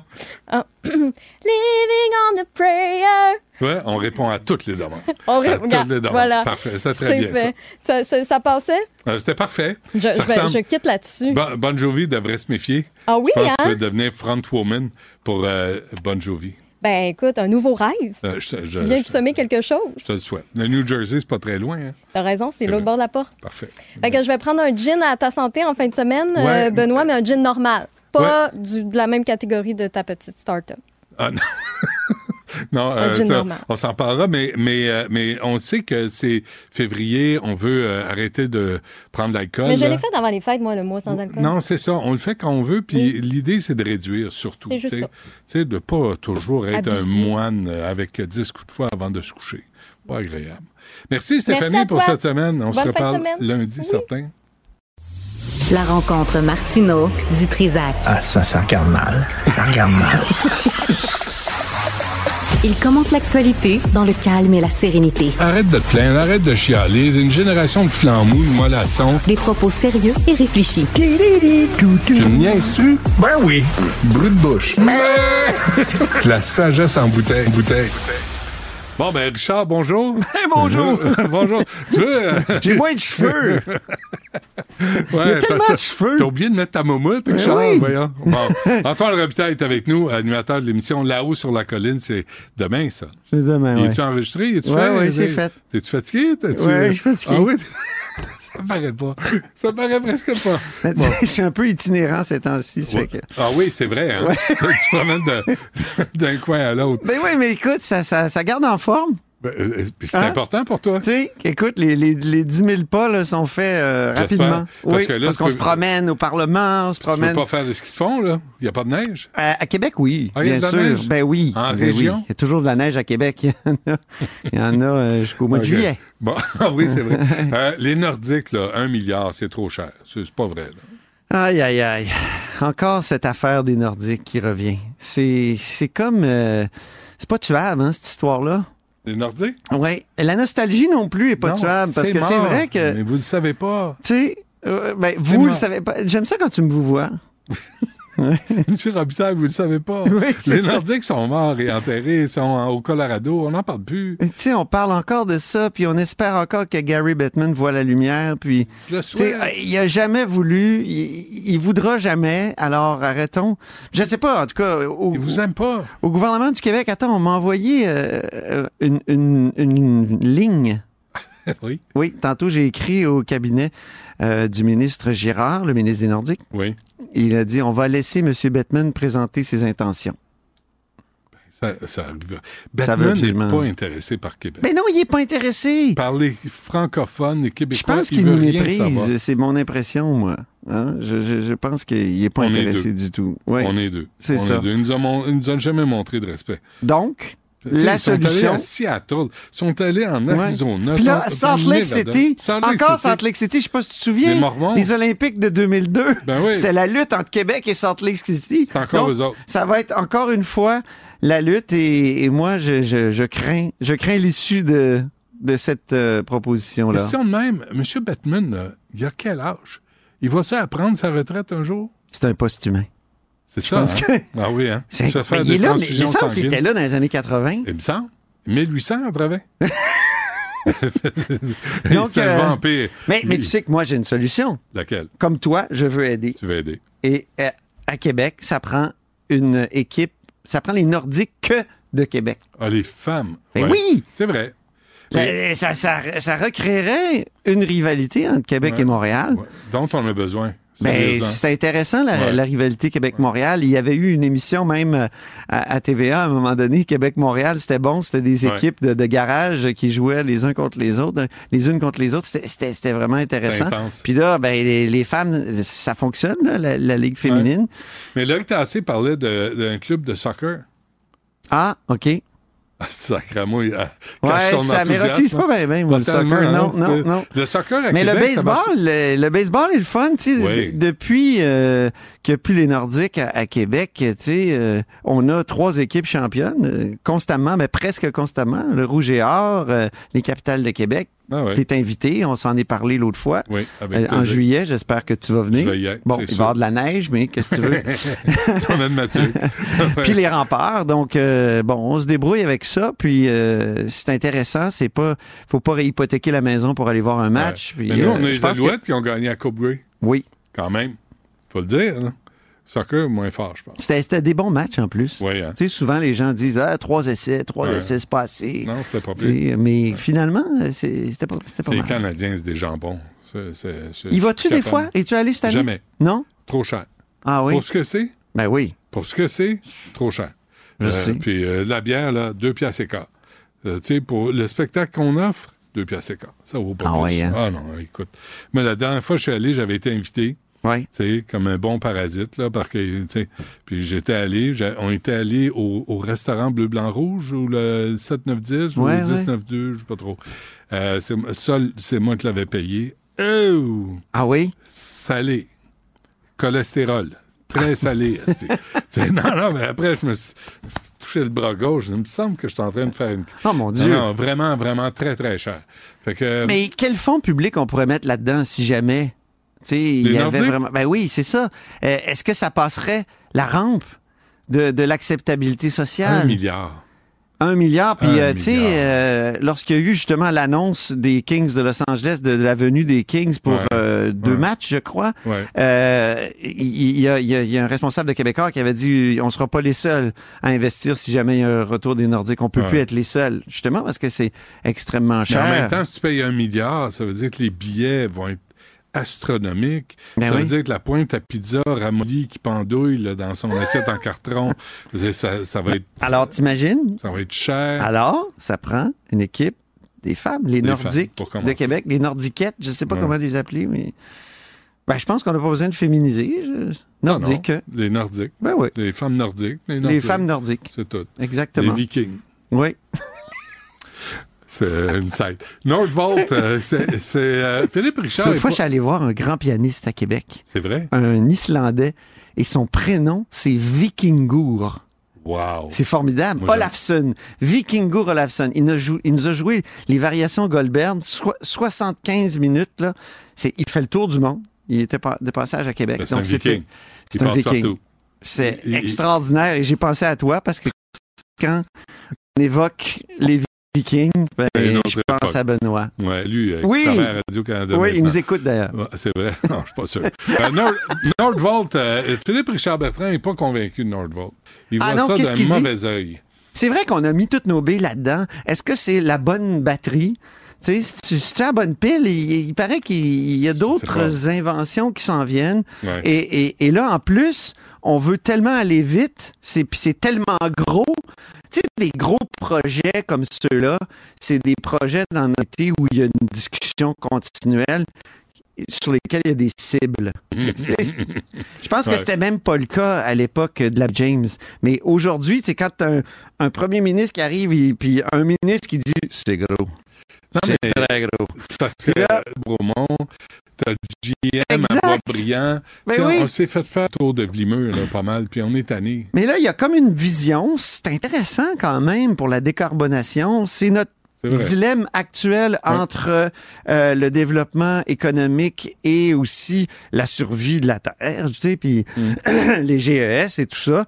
Donc, euh, on a l'impression que le gouvernement veut, veut faire des passes droits à cette compagnie-là, veut, veut permettre des, des passes droits, puis on voit pas le ministre de l'Environnement. Si on pouvait le voir, s'il pouvait dire, s'il pouvait rassurer euh, un peu. Si, je sais qu'il y a- qu'il va avoir un BAP sur une partie du, du projet, pas sur tout. Est-ce qu'il n'aurait pas fallu euh, le faire? Question d'être certain. En tout cas, ce matin, j'ai trouvé impressionnante l'espèce de, de, de, de campagne publique de, de promotion euh, du PDG là, de Nordvolt qui, qui a fait toutes les antennes. C'est- C'était incroyable. Euh, J'ai entendu à Mario Dumont tout à l'heure, j'ai entendu à la radio le matin, et j'ai trouvé qu'il était assez efficace. J'ai trouvé qu'il était euh, éloquent aussi. Il disait s'il y a une urgence, il y a une urgence, euh, et, et- et il a plaidé l'urgence environnementale pour construire son usine plus vite, mais en Mais même Lucien temps, Bouchard était aussi efficace euh, et, et convaincant quand il voulait nous faire embarquer dans les gaz de schiste. Tu le trouvais convaincant? Ben, Moi, je le trouvais pas convaincant. était- C'était l'ancien premier ministre que tout le monde avait beaucoup aimé. Oh non, il était pas convaincant. Non, non, hey, je me souviens des entrevues qu'il avait accordées. Est-ce que c'est la cour du roi Péto? Ouais, c'est Tu ça. te souviens voilà. quand il s'était Ouais. fâché en- contre Amir Kadir? Ah ouais. Euh, mais il n'y avait pas. Je- moi, quand on faisait des sondages, après, il était redevenu assez qui on- oui, parce que c'est quelqu'un à qui on avait confiance, qu'on aimait, et là, il était devenu un avocat qui était qui plaidait pour une cause. Alors que là, le PDG de Nordvolt, lui, il vient ici, il dit on aurait pu aller aux États-Unis. On a choisi le Québec parce que justement, c'est ici qu'on peut faire la batterie la plus verte. Donc, il y a des bons prêts- arguments. Des prêts, Des prêts, oui. Des subventions. C'est ça l'affaire, mais Des- très lavage jusqu'à temps qu'il y ait du lampoudre. S'il n'y a plus d'argent. une compagnie qui a eu un peu de mal aussi euh, financièrement euh, en Suède, ça, le journal le révélait. C'est ça. Donc, euh, mais quand même, tu sais, est-ce qu'on peut cracher sur, sur ça alors que c'est vrai qu'on peut faire une batterie très verte ici grâce à, à notre énergie verte? faut prendre des risques aussi. C'est ça. Investir, c'est prendre des risques. tu sais, Puis, euh, dire, puis on Puis a- en politique, tout est pari. Tu sais, je hein. pense que c'est Raymond Aron qui le disait. Là, Il faut faire un pari et c'en est un. Peut-être que c'est un pari trop risqué, je sais pas. Monsieur Fitzgibbon est peut-être un gambler un Moi, peu je extrême. Je connaissais plus Hank Aaron, euh, qui joue au baseball. Non, je te parle de Raymond. Ah, OK. Raymond Aron, hein? un grand intellectuel français. Un grand frappeur au baseball. Bon. Hank Aaron. Mais c'est pas le même, hein? Pas Ils même sont peut-être déjà rencontrés. On ne sait jamais? Il y a une filière, Hein? là, en tout cas. Euh, on n'a pas le temps pour le reste. Non? Euh, non, ben non. Bon, bon, on Ben non, ira y a prendre qui un- Nous, c'est... Eh, As-tu le droit de prendre des blodés César pendant le mois de février, toi? Euh, moi, je bois ce que je veux quand je veux. OK, t'es pas, t'es pas fois, en mois pas. sec, là. T'es pas... euh, Non, je le fais quand ça me tente pas, je bois pas. Puis quand OK. ça me tente, je prends un verre. C'est bien. Puis, euh, mais je fais attention. Je fais, je fais vraiment attention, puis j'incite tout le monde à, Oui. à, à le faire aussi. J'ai-tu parlé de mon gin pré-grainé que je veux mettre sur le marché? Pré-grainé? Oui, je te parlerai de ça. Mais je cherche des investisseurs, tu sais, parce que, tu sais, parce que là, des gins, il y en a partout, il y a toutes sortes d'entourloupettes. Il y en a-tu un peu? Et là, je trouve que trouver des hommes connus, tu sais, euh, Guy, Guy Lepage qui viendrait grainer un baril de gin, puis on pourrait... Je, je suis là-dessus, là, parce que je trouve... Je pensais que j'avais mal compris. Non, qu'il y non, avait- que grainer. j'ai- on parlait du- d'un grain particulier. Non, non, puis peut-être Mais un toi, tu parles de vraiment de graines. là. Ah, comme, mais c'est le chanteur en Gaspésie qui m'a inspiré. Tu sais, Puis euh, je me dis, ça, ça, ça doit goûter. Je suis pas prêt à goûter. J'engagerai quelqu'un pour goûter à ma. Bon. Euh, Antoine, C'est merci. vendredi, hein? Ah oui, Des c'est fois, le vendredi, on s'est toujours un peu laissé aller le On vendredi, Benoît. laissé aller. Puis c'était le cas aujourd'hui. Mais ça m'a fait que- plaisir. C'était le fun de venir euh, dans un studio. Ouais. Ce qu'il n'y en a plus à Québec. Non, mais Non. on va. on Mais va- euh, je suis un peu partout à on Québec. Je suis, j'ai comme, Ouais. ouais, je suis chroniqueur, je suis ubiquitaire. C'est bon, ça. Ubiquitaire, c'est un beau mot en terminant. C'est le mot, C'est le mot du jour. À une époque, on aurait fait jouer de la musique en même temps. Il y aurait eu un méchant jingle, euh, une ritournelle. Une ritournelle. Antoine, merci. Salut. Une voix qui porte, des idées concrètes, des propos qui résonnent. Benoît Dutrisac, déstabilisant, juste comme on aime. La rencontre du rocher du Trisac. Dans ce cas-ci, est-ce que c'est criminel? Pantoute. Une dualité qui rassemble les idées. Mais non, tu peux pas dire ça. On rembobine cette affaire-là. Non, non, non, non. Prends soin de toi, là. Oui, Hein, tu me protèges. Je le sais. Compte toi-même. La rencontre du rocher du Trisac. Écoute Benoît quand Ouais. je parle. Merci, Sophie, de me le dire. Donc, c'était pas Indigo, c'était Illico que Ben je oui, je t'ai entendu l'autre jour, euh, tu faisais euh, une chronique le matin avec Alexandre. Ouais. Tu étais comme à la droite, c'est très beau d'ailleurs les images. Hein. T'as Alexandre Dubé au milieu, puis euh, il y a toi et, euh, et Mario, Mario. comme incrusté. T'es comme Je suis incrusté. incrusté. Et euh, là, tu parlais du club Indigo, puis la série La Faille. Je trouvais ça drôle. Je, je devais pas être réveillé. Ouais, ben non, mais c'est normal. J'ai dit la falaise au lieu Tu de sais la que faille. c'était, tu fais ta chronique à l'heure où moi je me réveille. Mon réveil sonne à 7 heures. Là, je fais dring, j'allume ma télé, le 70, Ouais. me réveille, Ah, puis j'apparais. puis t'apparais. Donc ça veut dire que toi, t'es euh, déjà, Ouais. t'es déjà, euh, tu t'es déjà J'ai lu. réveillé, douché, t'as lu les journaux Ouais, ouais, et t'as pris le temps de réfléchir à tes affaires. Bon, ça, c'est peu. En cas, fait que là, tu parlais de la, Exagère pas, t'étais là, tu sais. puis tu parlais de la série La, la Falaise. Ben J'étais là, de quoi il parle? Non, Là, j'ai mais- dit, ben, mais- il se mélange avec la faille. Non, c'était la faille, puis c'est sur Illico. Mais, euh, mais les affaires qui sont bonnes, mais tu sais, on peut pas forcer les gens à aimer la, notre culture, n'importe quelle culture, là, espagnole ou scandinave. Mais ce qui est intéressant dans le rapport sur euh, la souveraineté culturelle, donc qui a été remis mercredi au ministre Lacombe, parce que je reçois le ministre Mathieu Lacombe aujourd'hui à mon émission, ce qui est intéressant, c'est que ce rapport-là parle de la découvrabilité. Je sais que c'est un, un mot long et qui a l'air compliqué, mais ça dit quelque chose de très simple. C'est que quand tu vas sur Netflix, normalement sur le territoire québécois, quand tu es au Québec et que tu te branches sur Netflix, ils devraient, quand ils te font des recommandations, avoir ce que le rapport recommande, c'est qu'il y ait au moins une recommandation qui soit une production québécoise en français. Parce que ça suffit pas que ce soit local. Ben, ça pourrait être local puis dans une autre langue. Mais donc, que ce soit une production. Et la même chose pour Spotify. La découvrabilité. C'est-à-dire que si les Québécois, quand ils se branchent sur ces grandes plateformes internationales, qu'on ne leur propose jamais de produits québécois, c'est possible qu'ils sachent jamais que ça Mm. existe. Après, à- en dehors de ces plateformes-là, il y a nos plateformes à nous, nos plateformes locales. On devrait en effet plus en parler des séries québécoises qui sont, qui sont faites ici.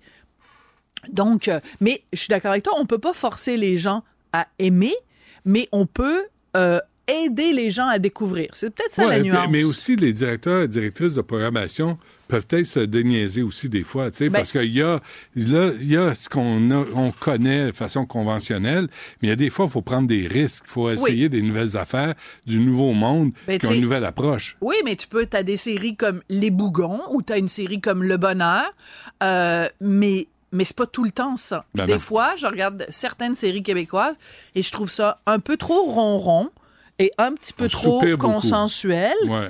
Et, euh, tu sais, euh, les, les- les dames de cœur, là, qui, qui étaient dans leur cuisine avec leur tasse de café, des fois, on est en 2024, puis c'est un petit peu aussi des gens dans, une, Hey, leur cuisine avec la tasse de café. Hier, je pensais à toi, là, je- on n'aura pas le temps. Ben, J'espère que tu Je- penses à moi bien plus souvent que juste hier soir. Ah, je pense tout le temps. ça, toi, mes cheveux Sophie. bouclés? Ouais, Ça belle. change, hein? Non, non, t'sais, ça marche toutes affaire. bouclées, Ben oui, c'est beau. Ouais. Hier, il y a, il y a- je ne l'ai pas fini. Il y a un film qui s'appelle Tusk. Tu me faisais penser à ça. Tusk. Tusk sur euh, Netflix. Et ça se passe au Manitoba, dans le coin de Winnipeg. Il y a un, un, un pod- un gars qui fait des podcasts s'en va là. Et il tombe sur un tueur en série, un malade mental, qui est au nord de Winnipeg. Je vois ça. Le gars, il vient, le gars, il dit, moi, j'ai été, Hein? on m'a amené au Québec à l'époque de Maurice Duplessis, puis il Ah. commence à raconter les, orph- les orphelins. Les euh, orphelins de Duplessis? qui en Ah, était ouais. un, qui avait été battu, puis, Ah, puis, ouais. il, puis il transforme le, le gars qui vient chez lui, qui est un fanfaron, il le transforme en, en morse. Ben oui, c'est ça, Le- un Walrus Monster. Mais après arrive un enquêteur québécois. Mon Dieu, ça a dire bien Sophie, compliqué. Sophie, oui, je t'écoute. Il y a un béret. Tu me niaises. Là, tu... j'ai fait ça va faire. Tu sais, moi, que le tueur en série là, a été influencé par ce qu'il a vécu Ah ouais. euh, dans les orphelinats de Duplessis puis l'Église, moi, je suis d'accord avec ça, là, ça Ah ouais. marche. Mais là, le personnage, je, je l'ai fermé. Le personnage avec son béret, puis il fume. Y avait-tu puis- une baguette euh, en dessous du bras? euh, il- écoute, ceinture fléchée? Il l'avait dans ses shorts, sa baguette. Tu sais, Ah, une c'est- à un moment donné, là. Là, un béret, Ouais, c'est là que j'ai fait OK, la Ouais. merde. Je, le regarde plus. Fait que les, les tu sais, c'est ça, là. C'est pas du contenu québécois, mais, euh, mais écoute, je- quand je l'ai entendu commencer à raconter son histoire quand il était petit, avec euh, l'époque de Les- Duplessis, les puis au, Québec, Duplessis, puis à Montréal. À Montréal. À Montréal, puis euh, c'est ça. Mais, euh, mais il en- il s'en fait, il s'en fait de la, de la, de la bonne, de Ouais, la ouais. bonne, de la bonne télé, de la bonne musique, de la bo- du bon cinéma. Euh, mais tu sais, des fois, des fois, on disait tout à l'heure, on peut pas forcer les gens à aimer. Regarde, l'été dernier, là, les deux films québécois qui ont le mieux marché, c'est euh, Le temps d'un été, Les hommes de ma mère. J'ai pas aimé ni l'un ni l'autre. Mm. Puis moi, c'est le film, euh, voyons, Vas-y. galant là, voyons, Luc Ouais, Picard là. ouais, le tueur en bon, série, le là. tueur en série. Ouais. J'ai trouvé ça absolument hallucinant. Puis euh, euh, au gala du cinéma, c'est pas ça pas en Ah tout, c'est pas ça le je- des fois. Hey, euh, bonne fin de semaine, Sophie. On, Euh, on tu sais, vient-tu de faire une chronique nous? Absolument, c'est dans, c'est dans la vraie vie, la vraie affaire. Hey, Un gros merci à Flavie, à Tristan, à Jean-François à Roy, à Florence Lamoureux, à Cybelle Olivier, je sais pas ce qu'elle fait de ces journées, elle est encore partie. Euh, puis André et Sylvain Latour, des fois, ils aident un peu. Tu sais, Tu sais, ils nous racontent des blagues, euh, tu sais, puis ils nous Il, donnent il un petit m'achète tape. des réglisses. Ah oui, encore? Il est en train de. Non, de pas cette soudoyer. Pas, ah, le cheap. Il t'a oublié. Euh, merci. Il y a Yasmine Abdel Fadel qui suit là, à l'instant. Cube.